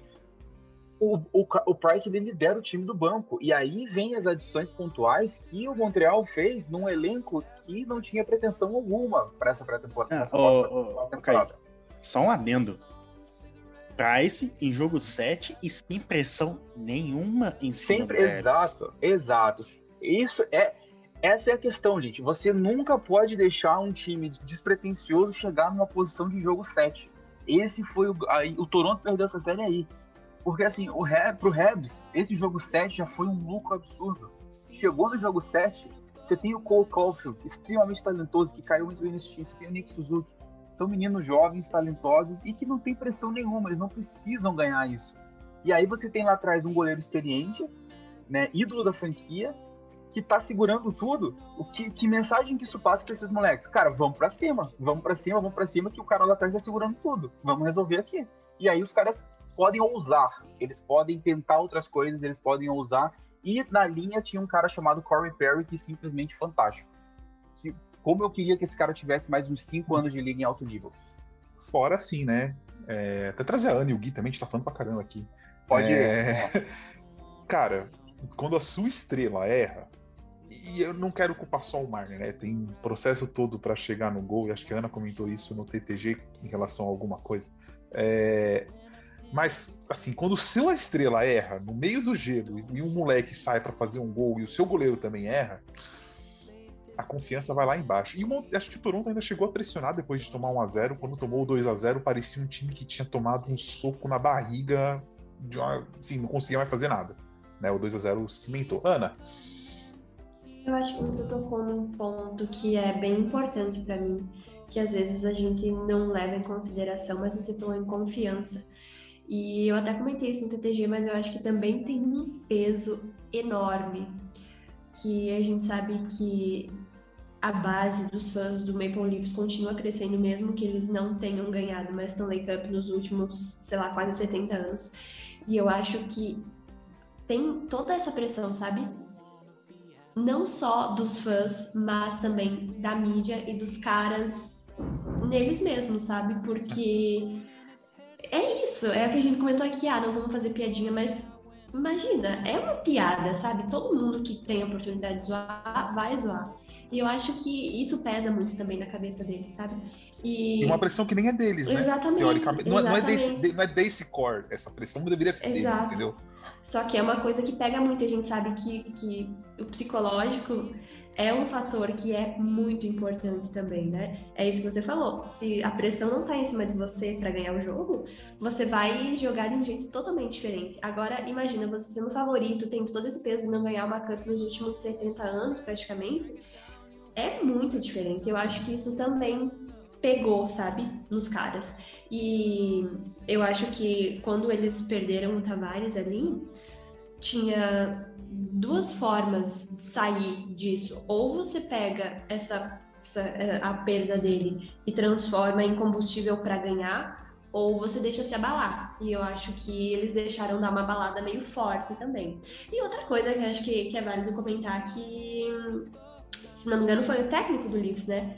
Que falou, que fez aquele comentário sobre o, o Caulfield, Lucas. Fala você que, que tá mais antenado do que eu. Isso aí foi ridículo, sabe? Eu acho que se você não tem nada pra falar, não fala, mas não fica falando besteira, porque, nossa, Esse- ridículo. eu acho, concordo, eu concordo. Se o- é, você, você não pode falar isso no, numa coletiva, whatever. É, nesse ponto, eu sou tortorela total. Mano, Eu, eu- eu já posso, eu já posso emendar pra falar desse. só, só- só terminar você- de- dessa é, frase. Eu, eu sou tortorela total nesse ponto aí, é assim. Meu, coloca o jogador debaixo do ônibus, velho. Seguinte, meu amigo, se minhas estrelas não, não renderem, não tem como eu ganhar jogo. Joga a bomba pros caras, entendeu? Porque você falar, meu time sentiu, putz, é, desne- é melhor ficar quieto. Lucas, já, se- já puxa aí. Bom, é, o que a gente tá comentando agora foi que o Sheldon Keefe, técnico do Maple Leafs, falou ontem, é, depois do jogo, que o Leafs sentiu é, quando o Canadiens colocou Cole Caulfield para jogar nos playoffs. Cole Caulfield, 20 anos, 1,70m de altura, 75 quilos. O Keith tá falando que esse garoto que tem 15 jogos na NHL, contando temporada regular e playoff, fez o Leafs sentir. É, é, é literalmente isso. volta aquilo que a gente fala, né, Lucas? A cabeça, a cabeça lá em Toronto parece que não funciona. Acho que a pressão, a Gente, pressão demais da sério. mídia da torcida e é, é irreal, mano, é irreal. É inadmissível um técnico de um time como o Toronto Maple Leafs, que é considerado contender por analista atrás de analista, que se, for, se você for olhar pela, pelos palpites da Sportnet, todos os jornalistas estavam falando Leafs em 5, Leafs em 6, não sei o quê. O Toronto Maple Leafs tem um time incrível. Tem um time caro, um time incrível. Tem, tem o Austin Matthews que foi o Rocket Richard essa temporada, que se tivesse uma temporada com 82 jogos normal, teria batido 50 gols. Aí você vai lá e fala que o time do, do Leafs sentiu a entrada no, de um garoto de 20 anos, que não tem 15 jogos. Demissão. Gente, o- o- quando, quando, quando o, o, o Caulfield estreou nos playoffs, ele tinha 10 jogos na liga. 10 jogos. E sobre. O moleque tinha acabado de subir do Júnior. É, é, não, da faculdade, da faculdade. Não foi nem do Júnior. Pois é, não, assim, tipo. O que, o que, que o Keith tava com- É. na cabeça pra falar uma coisa dessa? Ele tinha tanta coisa, tanta desculpa pra dar, fal- ter falado. A gente sentiu a falta do capitão. Pronto, seria um bilhão de vezes melhor do que ter falado. A gente sentiu o Cole Coffey O adversário foi melhor. Ponto. Vacilamos, deixamos chegar no jogo. E eu não vou nem entrar Deixamos no chegar no fato jogo de que 7. o jogo é, 7 acabou. É, eu não vou nem eu não vou nem chegar no fato de que o jogo 7 foi o pior do Leafs na série. Mas assim, o que o Keith falou, o Sheldon Keith falou, se eu fosse o GM, eu tinha demitido ele ali na hora. Falou, cara, desculpa. Se o. Não se dá. o Keith, se- eu queria ver o Keith conversando com o James Dolan pós-jogo, velho. Pode chorar, mano? Porra. Não, e, e assim, só pro, só pro pessoal que tá ouvindo a gente entender né, o porquê, o, o Cole Caulfield, ele é um dos grandes prospects da liga, tá? Um dos, o principal prospect do, do Montreal Canadiens e um jovem muito talentoso. Não estamos aqui para diminuir, a gente o- não gente tá- diminuindo o Cole Caulfield, mas o Cole Caulfield não, aos, gente não 20, tá. aos 20 anos, ele não se compara, por exemplo, ao Conor McDavid com 20 anos, ao Sidney Crosby com 20 anos, tá, gente? Ele ainda não tá nesse nível de game changer, né, nesse nível de jogador que consegue chamar a responsabilidade, como o Austin Matthews. Ele não se, ele, ele tinha não se, 20 ele não se compara tinha. com nenhum dos jogadores que eram Brooks do Leaf. Marner, Matthews e Nylander aos 20 anos. Exato. Então, assim, ele vai chegar lá daqui a pouco, ele vai começar sua caminhada na, na, na NHL agora. A próxima temporada será a primeira temporada em que Cole Caulfield vai atuar, muito provavelmente a temporada inteira. Então, assim, ele chegou como. Exemplo, o, o, o Cole Caulfield vai ser considerado, acho que, se não me engano, vai ser considerado rookie na próxima Sim, temporada. 15 né? jogos só. Sim, É. ele, ele é rookie ainda na próxima temporada. Então, assim, só para o pessoal é. que tá escutando a gente não, não achar que a gente tá querendo desmerecer o Caulfield ou coisa. Não é isso. Não, é que o o Caulfield, o Caulfield é um jogador absurdo. Ele vai ser um dos melhores jogadores Ele da é liga. preciosíssimo, ele é um neném, dá vontade de botar ele embaixo do braço assim, proteger todo mal, porque ele é um Eu acho que o, o Cole Caulfield vai ser, tem tudo pra ser um excelente jogador. Só que ele, com 20 anos, com 10 jogos na liga, Não pode ser a desculpa. Não pode ser a desculpa. É, assim, não, não pode ser uma desculpa pro Precisamente, time ter precisamente. sentido. Sério. Eu acho que assim, fica, pe- pega, pega muito mal até pro próprio, pro próprio elenco. Pega mal pro Austin Matthews. Pra pega mal pro, pra todo mundo. pro Nylander. Pe- Pega mal pra todo É, mundo. E assim, né? Até. Pega mal até pros veteranos. Joe Thornton. É, então, o Joe Thor daquele tamanho fala, pô, é. O Joe Thornton, o- os Pets, o Folir. Pega mal pra esses caras também. Imagina, imagina a cara. Eu, eu, queria, eu queria ver. É, então. Nossa, não, é literalmente. O o Sheldon Key falou que Austin Matthews, que o, o Mitch Marner, Nylander, Joe Thornton, Jason Spezza, todos esses caras tremeram na base por conta de um garoto de 20 anos que tinha que tem mal mal mal é, tem, nem, tinha nem 10 jogos na Bobear 10 não sabe o banco que ele tem que entrar no intervalo. Pois é. É, é mais ou Acho que.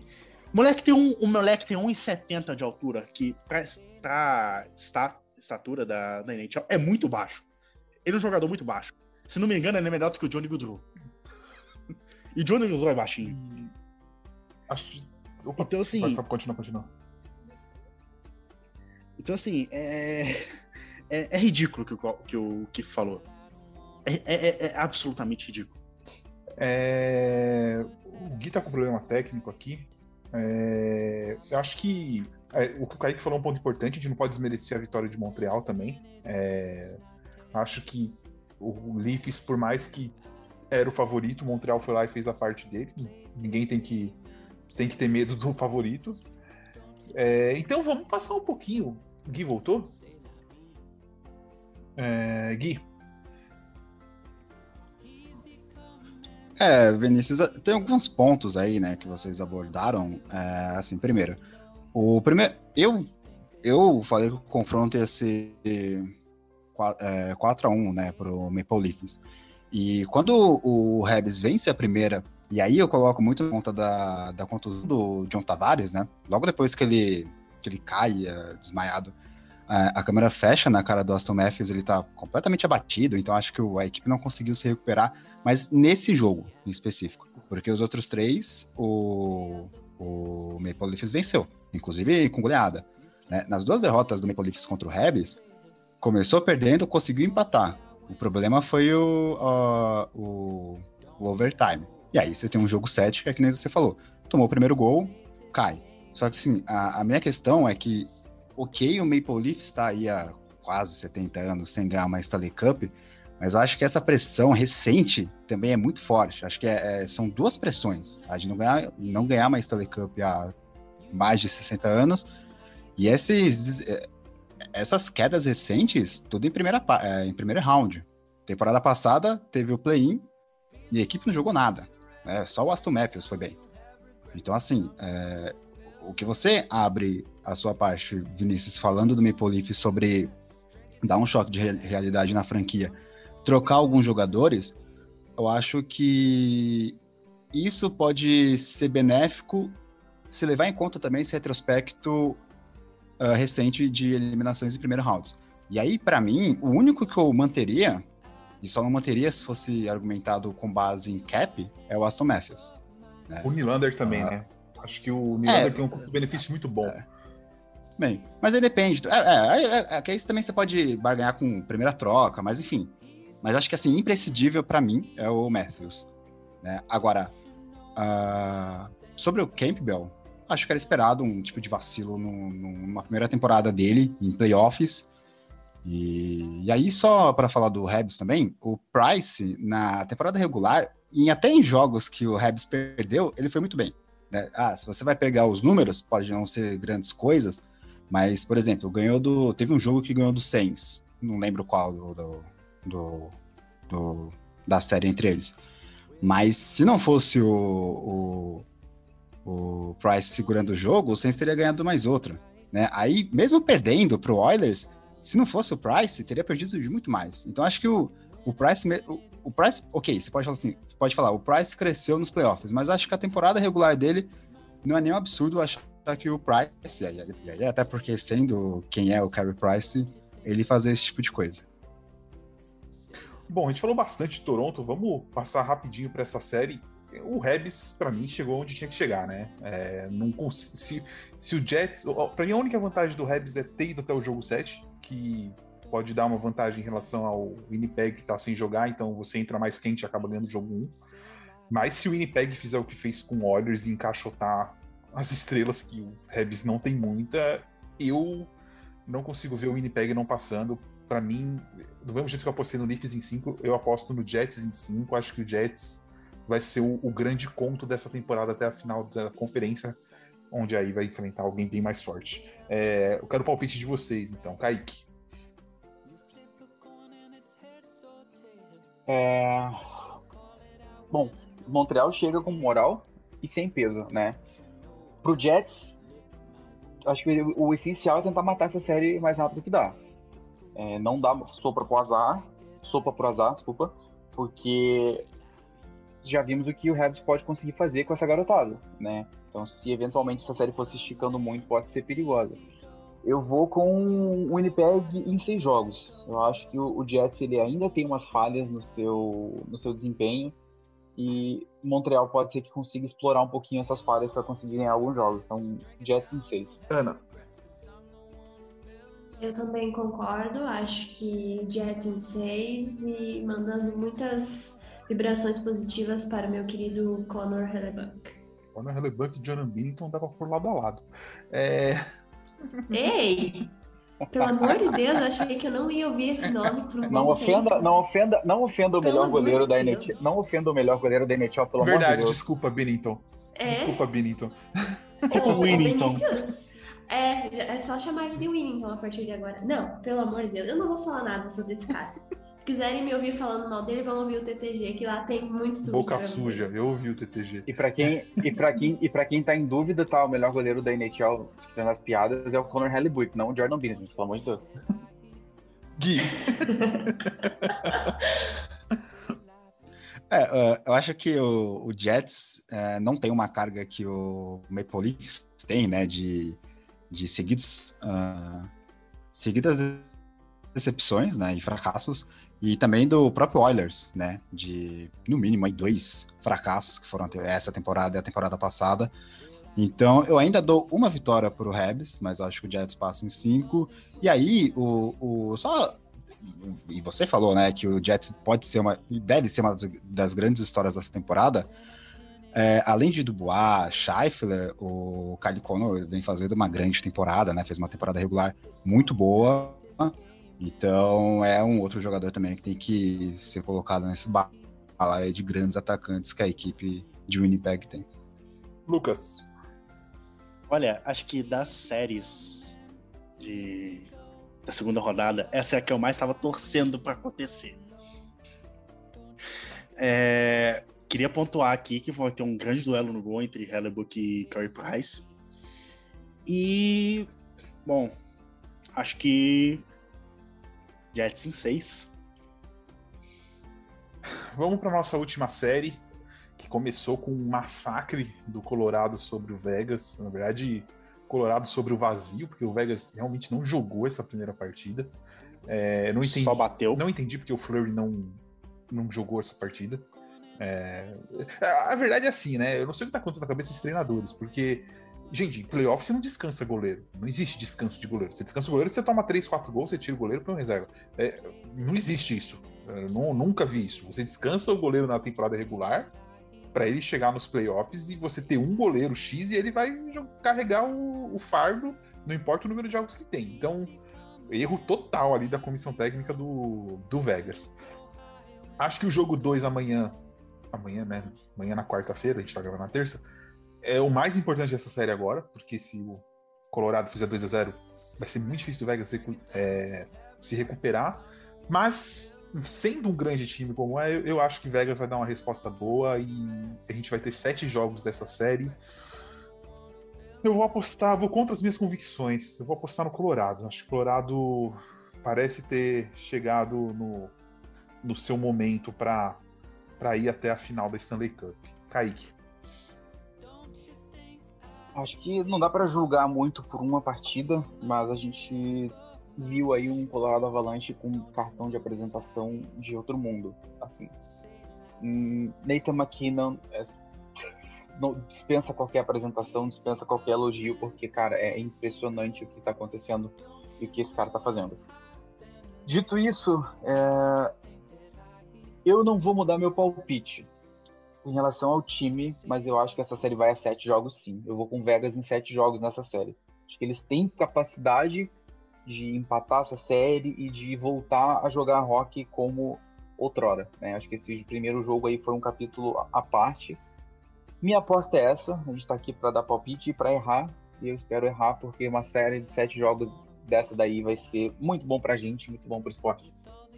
Ana. Olha, é... confesso que pelo primeiro jogo não dá pra gente tirar muita coisa, né? Mas eu achava que logo no primeiro jogo já ia ser um negócio mais equilibrado. Como eu gosto do caos, eu vou pro jogo 7 também, mas eu acho que dá Avalanche. Porque eles são um time muito inteligente, são muito velozes, estão batendo na trave já faz alguns anos e eu acho que eles estão prontíssimos, sabe? Então eu acho que vai dar Avalanche em 7. Gui. Só antes de falar sobre esse confronto, é, no Icecast da Deadline, eu comentei sobre o Matias Yamark e ele fez, os fez um hat-trick no jogo contra o Wild, né? É, agora, voltando ao confronto, é, para mim o, o, jogo contra o Avalanche foi um jogo atípico, né? É difícil você achar que uma equipe como o Golden Knights vá fazer um jogo desse tipo em mais três jogos no mínimo, né?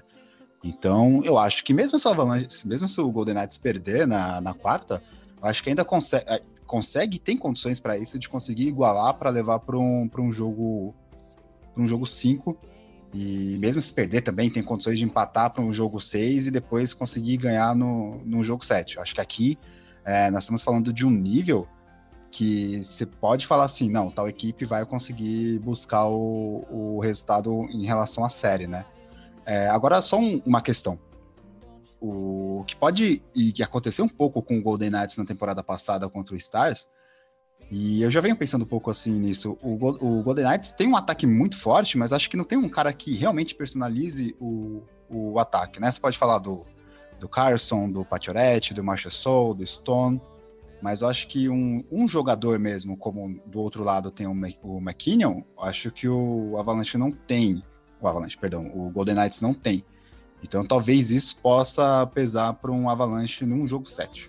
Para mim vai ser um jogo 7, a minha torcida é pro Golden Knights, mas é o tipo de, desses, de, de palpite que é difícil é, dar, porque é um nível muito alto de disputa.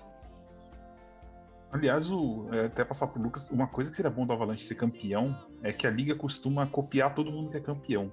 E o Avalanche sendo campeão seria o time mais habilidoso da liga, talvez segundo, comparado ali com o Tampa, ganhando, ganhando. E isso ia ser muito legal pra gente que gosta do jogo, né? Porque você imagina, ganha um Barry Trotz da vida, nossa, todo mundo vai querer se defender, igual quando o Kings ganhava, putz. Então, Só... tem que ganhar um time habilidoso, por favor. Só um outro ponto. Pelo é... menos Vai, Gui, vai, Gui. Assim, só um outro ponto. É, também no, no Icecast da Deadline nós falamos do Dubnik. Mas no domingo veio o, o Grubauer como titular e ele tá no prêmio Vezina, né? Então também acho que é uma história bem interessante de um, de um goleiro que não é 100% elogiável por, pela comunidade do hockey e se ele for muito bem numa série como essa também é uma história bem interessante. Quer falar, Kaique? Não, só completar que assim, né, o, você mencionou aí do, do Kings, pelo menos o Kings naquela época ainda tinha um Kopitar que fazia chover no gelo, é, né? O Drew Dory, é, tinha o Gabor. Tinha o Drew Dory no auge e o, o Jonathan Quick, que era um espetáculo a parte de se ver jogar. O Kings pelo menos jogava e saía da trap. É. Não, não é, era bem menos trap, era, é, que era um time focado defensivo, mas que, que jogava muito bem. Estou falando no pior cenário possível, que é o estilo Barry Trotz, que é horrível de assistir. É, mas enfim, não vem ao caso. Lucas, um jogador só. Nathan McKinnon. É, sem palavras, o cara é absurdo mesmo. Melhor jogador da liga. Ponto. Não me venham com Conor McDavid. Discordo. Não me venham com Conor, Conor McDavid. É melhor. Não me vem. Olha números. Beleza, o que, que o Oilers fez essa temporada? Tá, você tá falando de um time. Vamos comparar time com time? Você quer entrar nessa discussão mesmo? Você quer um cara que deu 72 assistências. Chegou Quantas nos playoffs, não fez nada. Olha aí pra mim. Cara, ele é um, um jogador. Uma coisa, se você troca os dois de time, vamos ver quem chega mais longe. É pra mim, o, o McKinnon é o melhor jogador da liga. Ponto. É... E outra, você ainda tem opinião clubística, então a sua opinião é bem menos valiosa do que as outras nesse ponto. Não, continua, continua analisando jogador por jogador. Para mim, o Nathan McKinnon é mais completo, é um jogador melhor. Ponto. É... O jogo 2 vai encaminhar bem essa série, o jogo 3 define. Colorado continua, ganha em 5. Se o Colorado jogar e amassar o Golden, o Golden Knights como amassou no jogo 1 um, e continuar essa mesma performance do jogo 2 e chegar no jogo 3 bem, eu não duvido que eles chegam no jogo 5 e levam a série. Então, eu vou de Colorado, mas tá aí, ou vai em 5 ou vai em 7. E com isso, acho que deu mais de uma hora de programa, porque a gente tem bastante nos outros blocos. A gente fecha o Ice 50, uma marca especial pra gente. Então, eu vou abrir para vocês rapidinho falar alguma coisa pra, antes da gente ir para nossa lista de agradecimentos? Quem quer começar? Ninguém, eu vou apontar nomes, então. Ana, começa.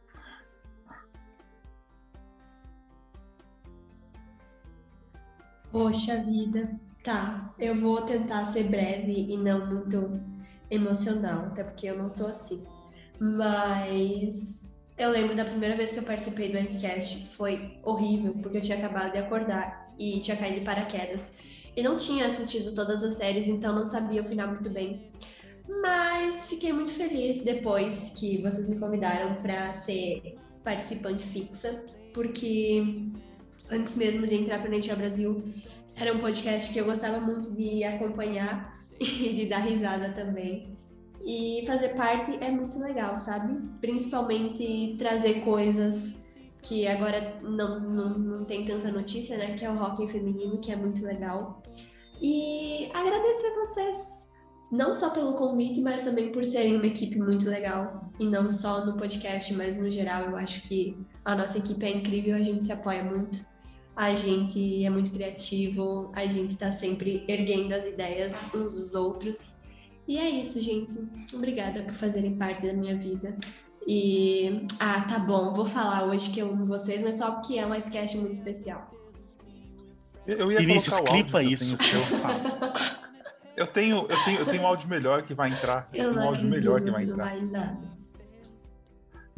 Queria dizer que eu tenho, queria dizer que eu tenho áudio exclusivo disso daí. Lamento por vocês. Ah, mas esse áudio eu tô achando que eu vou colocar no final do programa. Daqui a pouco a gente discute isso. É, Gui. é, o meu primeiro sketch foi no, no histórico do Penguins, né? E acho que vocês aí da equipe já perceberam que eu sou mais introvertido, né? E naquela época ali, como eu tava num, num campo que eu não conhecia, então a tendência é eu ficar muito mais quieto do que eu já naturalmente sou. Então. E aí acho que depois, com o tempo, é, eu consegui me soltar um pouco mais. E acho que, sobretudo, a importância desse sketch para mim é como eu passei a enxergar o jogo depois, né, de comentar aqui. E aí, enxergar o jogo até justamente para comentar aqui com vocês uh, sobre a liga. Então é, um, é uma experiência bem legal. É um, um aprendizado bem legal e, e, certamente, assim, acho que o maior ganho que eu tive é de como eu justamente consigo olhar o, o hockey, o, o jogo de uma outra forma para comentar aqui com vocês e eu tô sempre aprendendo aqui com vocês também. E é isso aí, valeu galera, eu sou péssimo com esse tipo de declaração. Que isso, tem gente falando que ama aqui, velho, que isso, essa declaração foi ótima. É, Lucas, Ah, tô lembrando, lembrando só uma coisa, né, Lucas? Que a gente discorda, a gente briga, mas a gente, a gente não, não se odeia fora, tá, gente? É. a gente é normal, eu e o Kaique tretando também. Não, sim, a gente, a gente discute, mas a gente é uma equipe. Acima de tudo, a gente é uma equipe. A gente trabalha junto. É... E assim, eu tava lembrando de quando me convidaram, quando o Kaique me convidou para fazer parte do, do Icecast, quando o Kaique me convidou a fazer parte do NHL Brasil e. Bom, é, já tinha tempo que eu não trabalhava com página, assim, falando sobre a liga. E eu sempre tive vontade de trabalhar com, com podcast sobre hockey. Já tinha participado de um, inclusive mandar um abraço pro, pro Puck e pro, pro Thiago. A gente, lembra, a gente tava lembrando essa semana do, do Puckcast que a gente gravava, tipo, 11, meia, 11 horas da noite, meia-noite. Foi o primeiro podcast que eu participei e me apaixonei por isso. E ser chamado para esse cast, assim, me deu um, um, um, ânimo muito, muito legal. Assim, participar dessa equipe. Lembrando aqui do nosso trio original, né, Vini? Eu, tu, Kaique, no, na reestruturação do, do ICE. A gente carregou esse programa por um bom tempo nós três, e até a chegada do, do Gui, depois da Ana. Uh, eu só tenho a agradecer a vocês. É, só isso. É, a equipe do NHL Brasil é fantástica. É, vocês, além só de, de, companheiros de equipe, são grandes amigos meus. Vou carregar pro resto da vida. É, você, Vini, Gui, Kaique, Ana, Luísa, essas meninas, a Érica que por uma feliz coincidência do, do destino, é, hoje é minha Feliz namorada. você, e- né? É, eu não podia estar mais feliz com uma equipe dessa. A primeira reunião de equipe vai ser no casamento.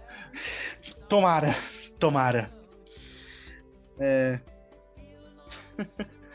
É, e assim, é só isso. É, obrigado por, por esses 50, é, esses 50 casts, não só a vocês da equipe, a vocês que escutam, vocês que interagem, vocês que acompanham, é, vocês que dão apoio pra gente. Então, assim, vocês são parte dessa, desse podcast, são parte dessa equipe também.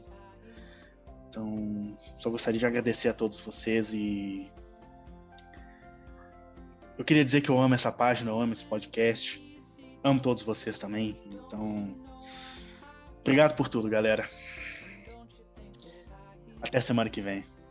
E e também é, eu só queria só dar um adendo é, sobre a minha página, Flames Brasil. Eu vou voltar com ela. Eu tive que dar uma pausa por alguns motivos pessoais agora no final da temporada. Eu não cobri os últimos jogos, eu tô meio por fora, mas vamos entrar no processo de renovação, questão de imagem também. E vai ter novidade vindo aí, tá? Só, só queria avisar e beijo a todos vocês. Até semana que vem. E queria de novo falar que eu amo essa equipe, eu amo todos vocês. Vocês estão, vocês moram É, no, coração. fazer propaganda pessoas. serve, pra falar fora Kaique não serve. É, Não, desculpa, é pra fazer propaganda. Desculpa, desculpa, verdade. Fora é, Kaique. já que é pra fazer Ca- propaganda. é, não, sim. Fala, É, Eu vou corrigir minha falha. Fora Kaique, mesmo Kaique sendo um grande amigo, é, acabou virando uma, uma marca, né? Fora Kaique.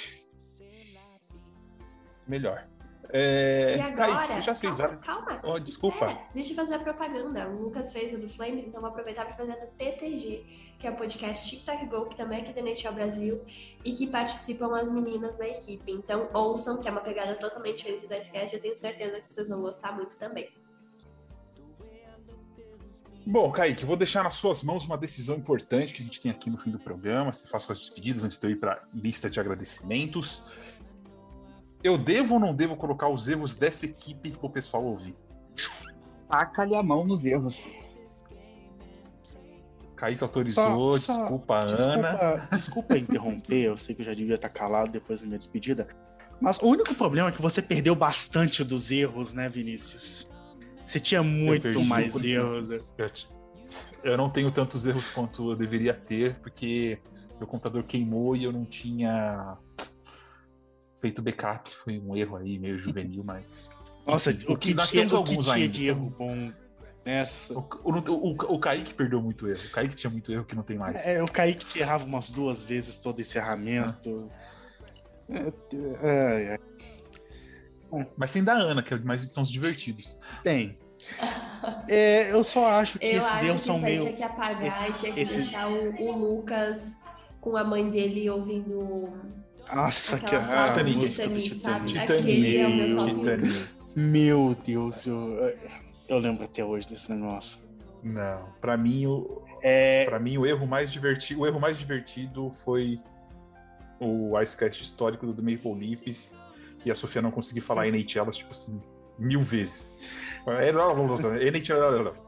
E- assim, um minuto de erro, velho. Um minuto de erro. e tinha.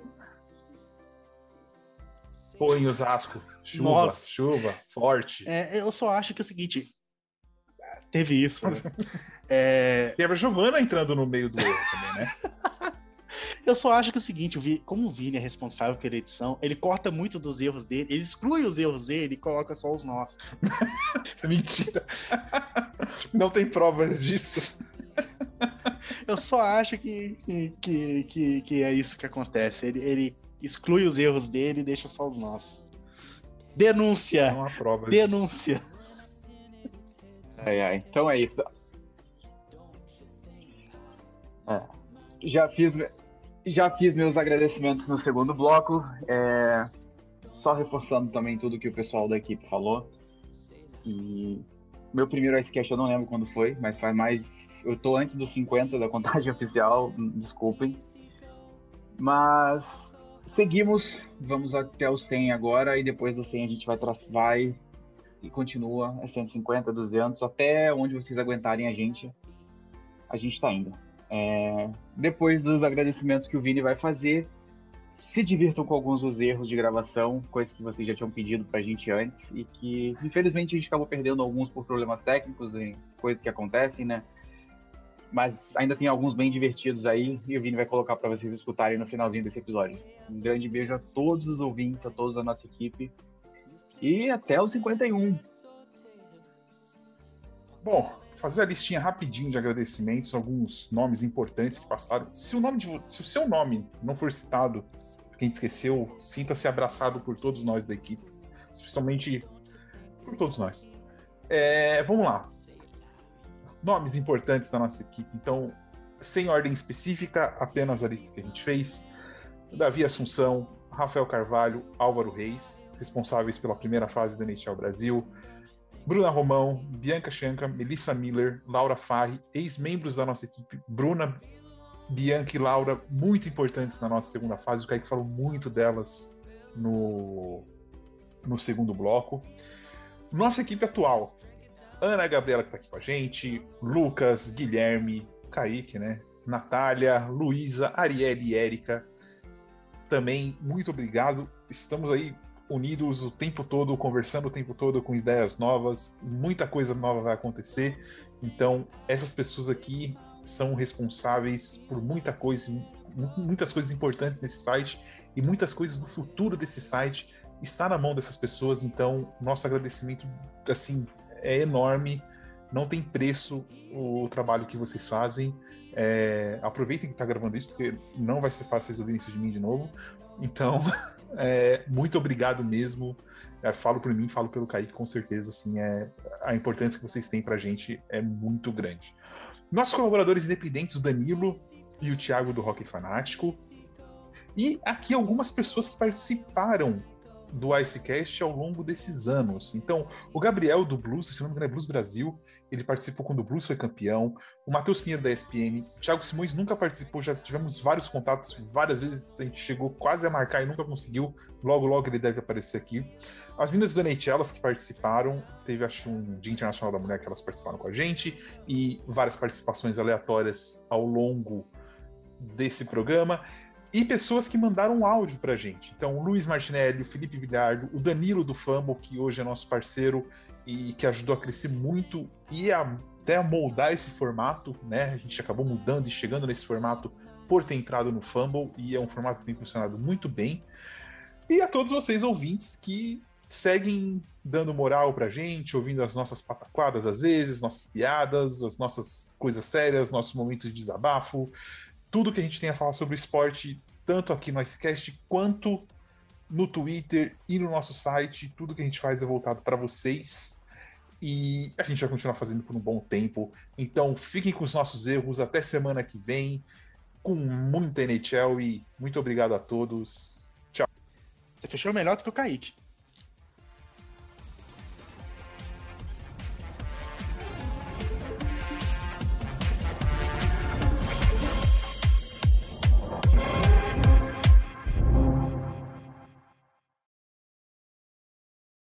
Agora, calma, calma, espera, deixa eu fazer a propaganda.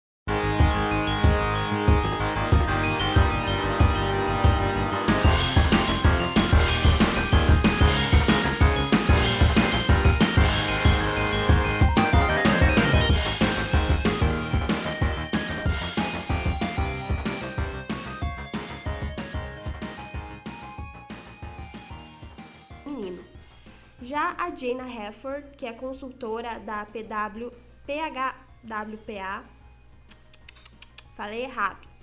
Posso voltar só esse pedaço? Pode. Pode. A Jana Hefford, que é consultora de operações da PH. Minha cadela tá latindo.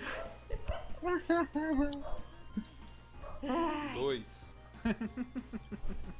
Tá só contando, né? Eu tô só Tá, na montagem aqui.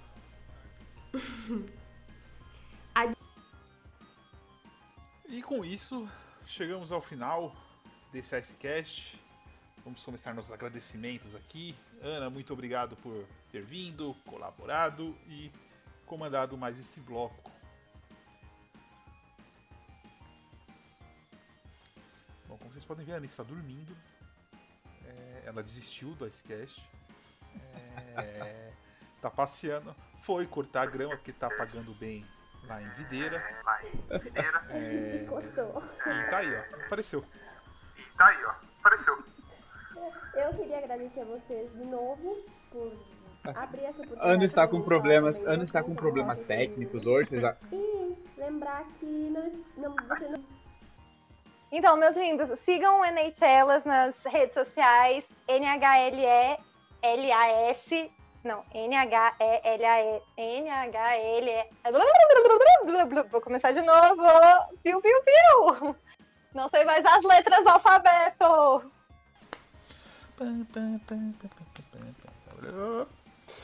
Sejam todos bem-vindos a mais um episódio do Icecast. Eu sou a Ana Gabriela e vamos apresentar então os nossos ilu... Ai, não, calma. Puta merda, não tá fácil hoje. Já temos, já temos erros pra hoje. Já temos cinco minutos só de erro. Tá, um, dois, três e... O arroba da página é arroba N, M, N. Ai, Jesus amado, tô Ah! Consegui, Quem será mesmo, gente? Kaique, Tá bom, consegui. pera. Vamos, vocês, ó, recapitulando. Um, dois, três. Agora tu reza pra esse negócio ter gravado. Gravou, pô, o Craig tá aqui ainda.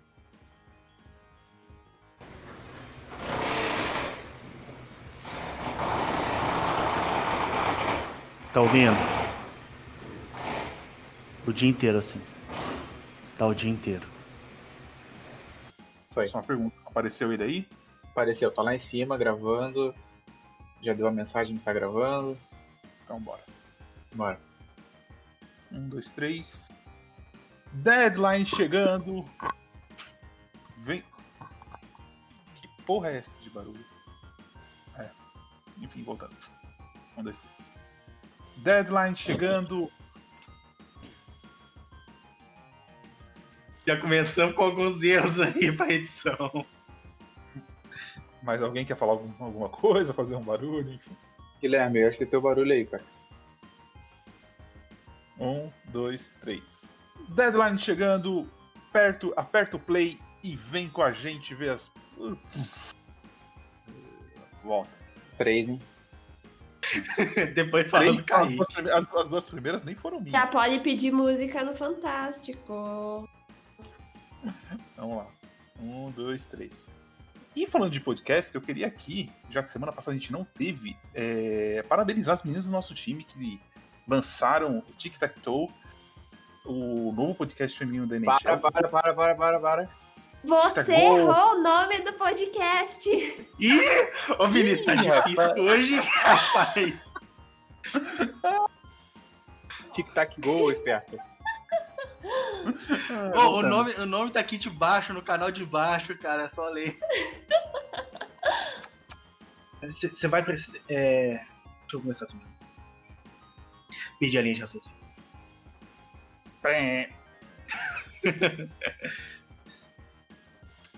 Um, dois, três.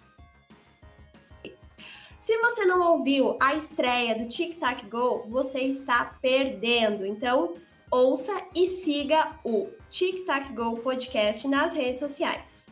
Na verdade, eu errei. É podcast Tic Tac Go. Não pode mais condenar o Vinícius agora. Nossa, eu vou Nossa, entrar agora. hoje Tô indo pro o maior número agora, de erros. Esse podcast, essa gravação que tem o maior número de erros por, por minuto. viu?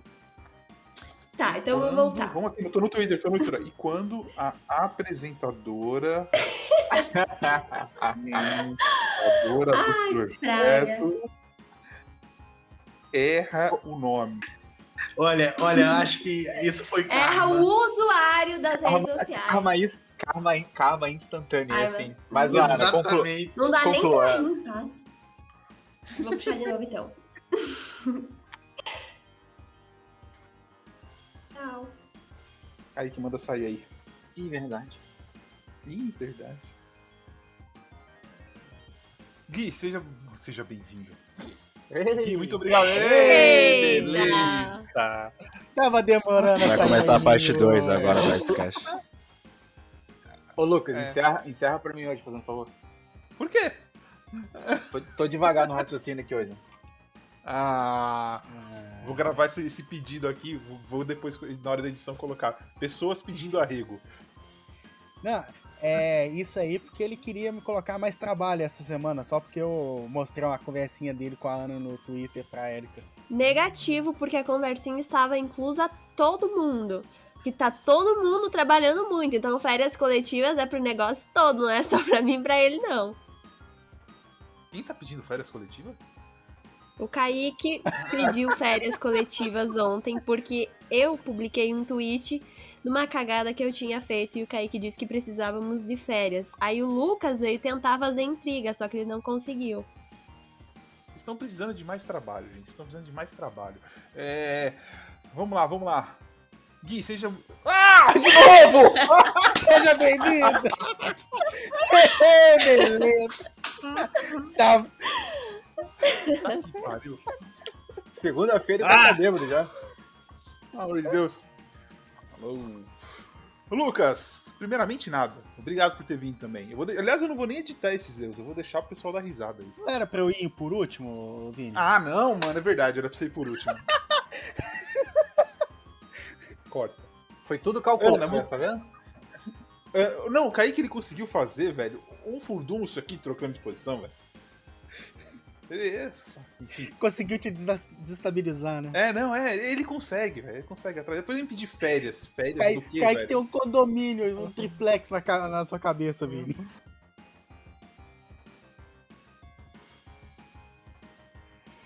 É, então, por hoje é isso.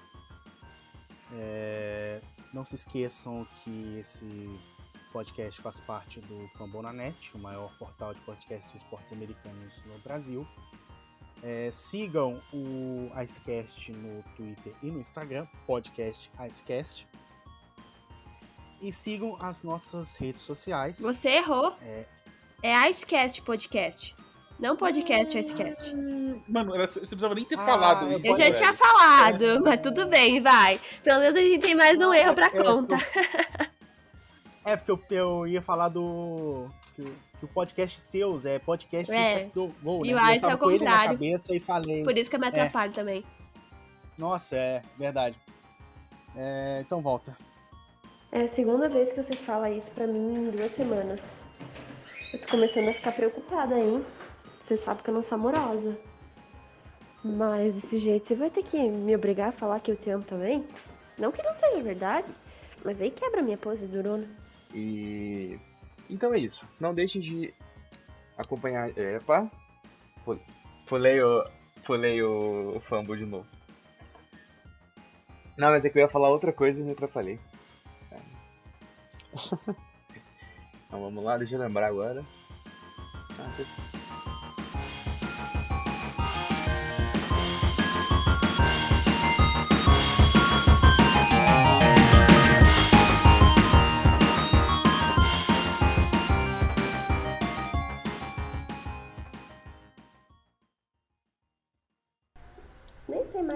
dizer.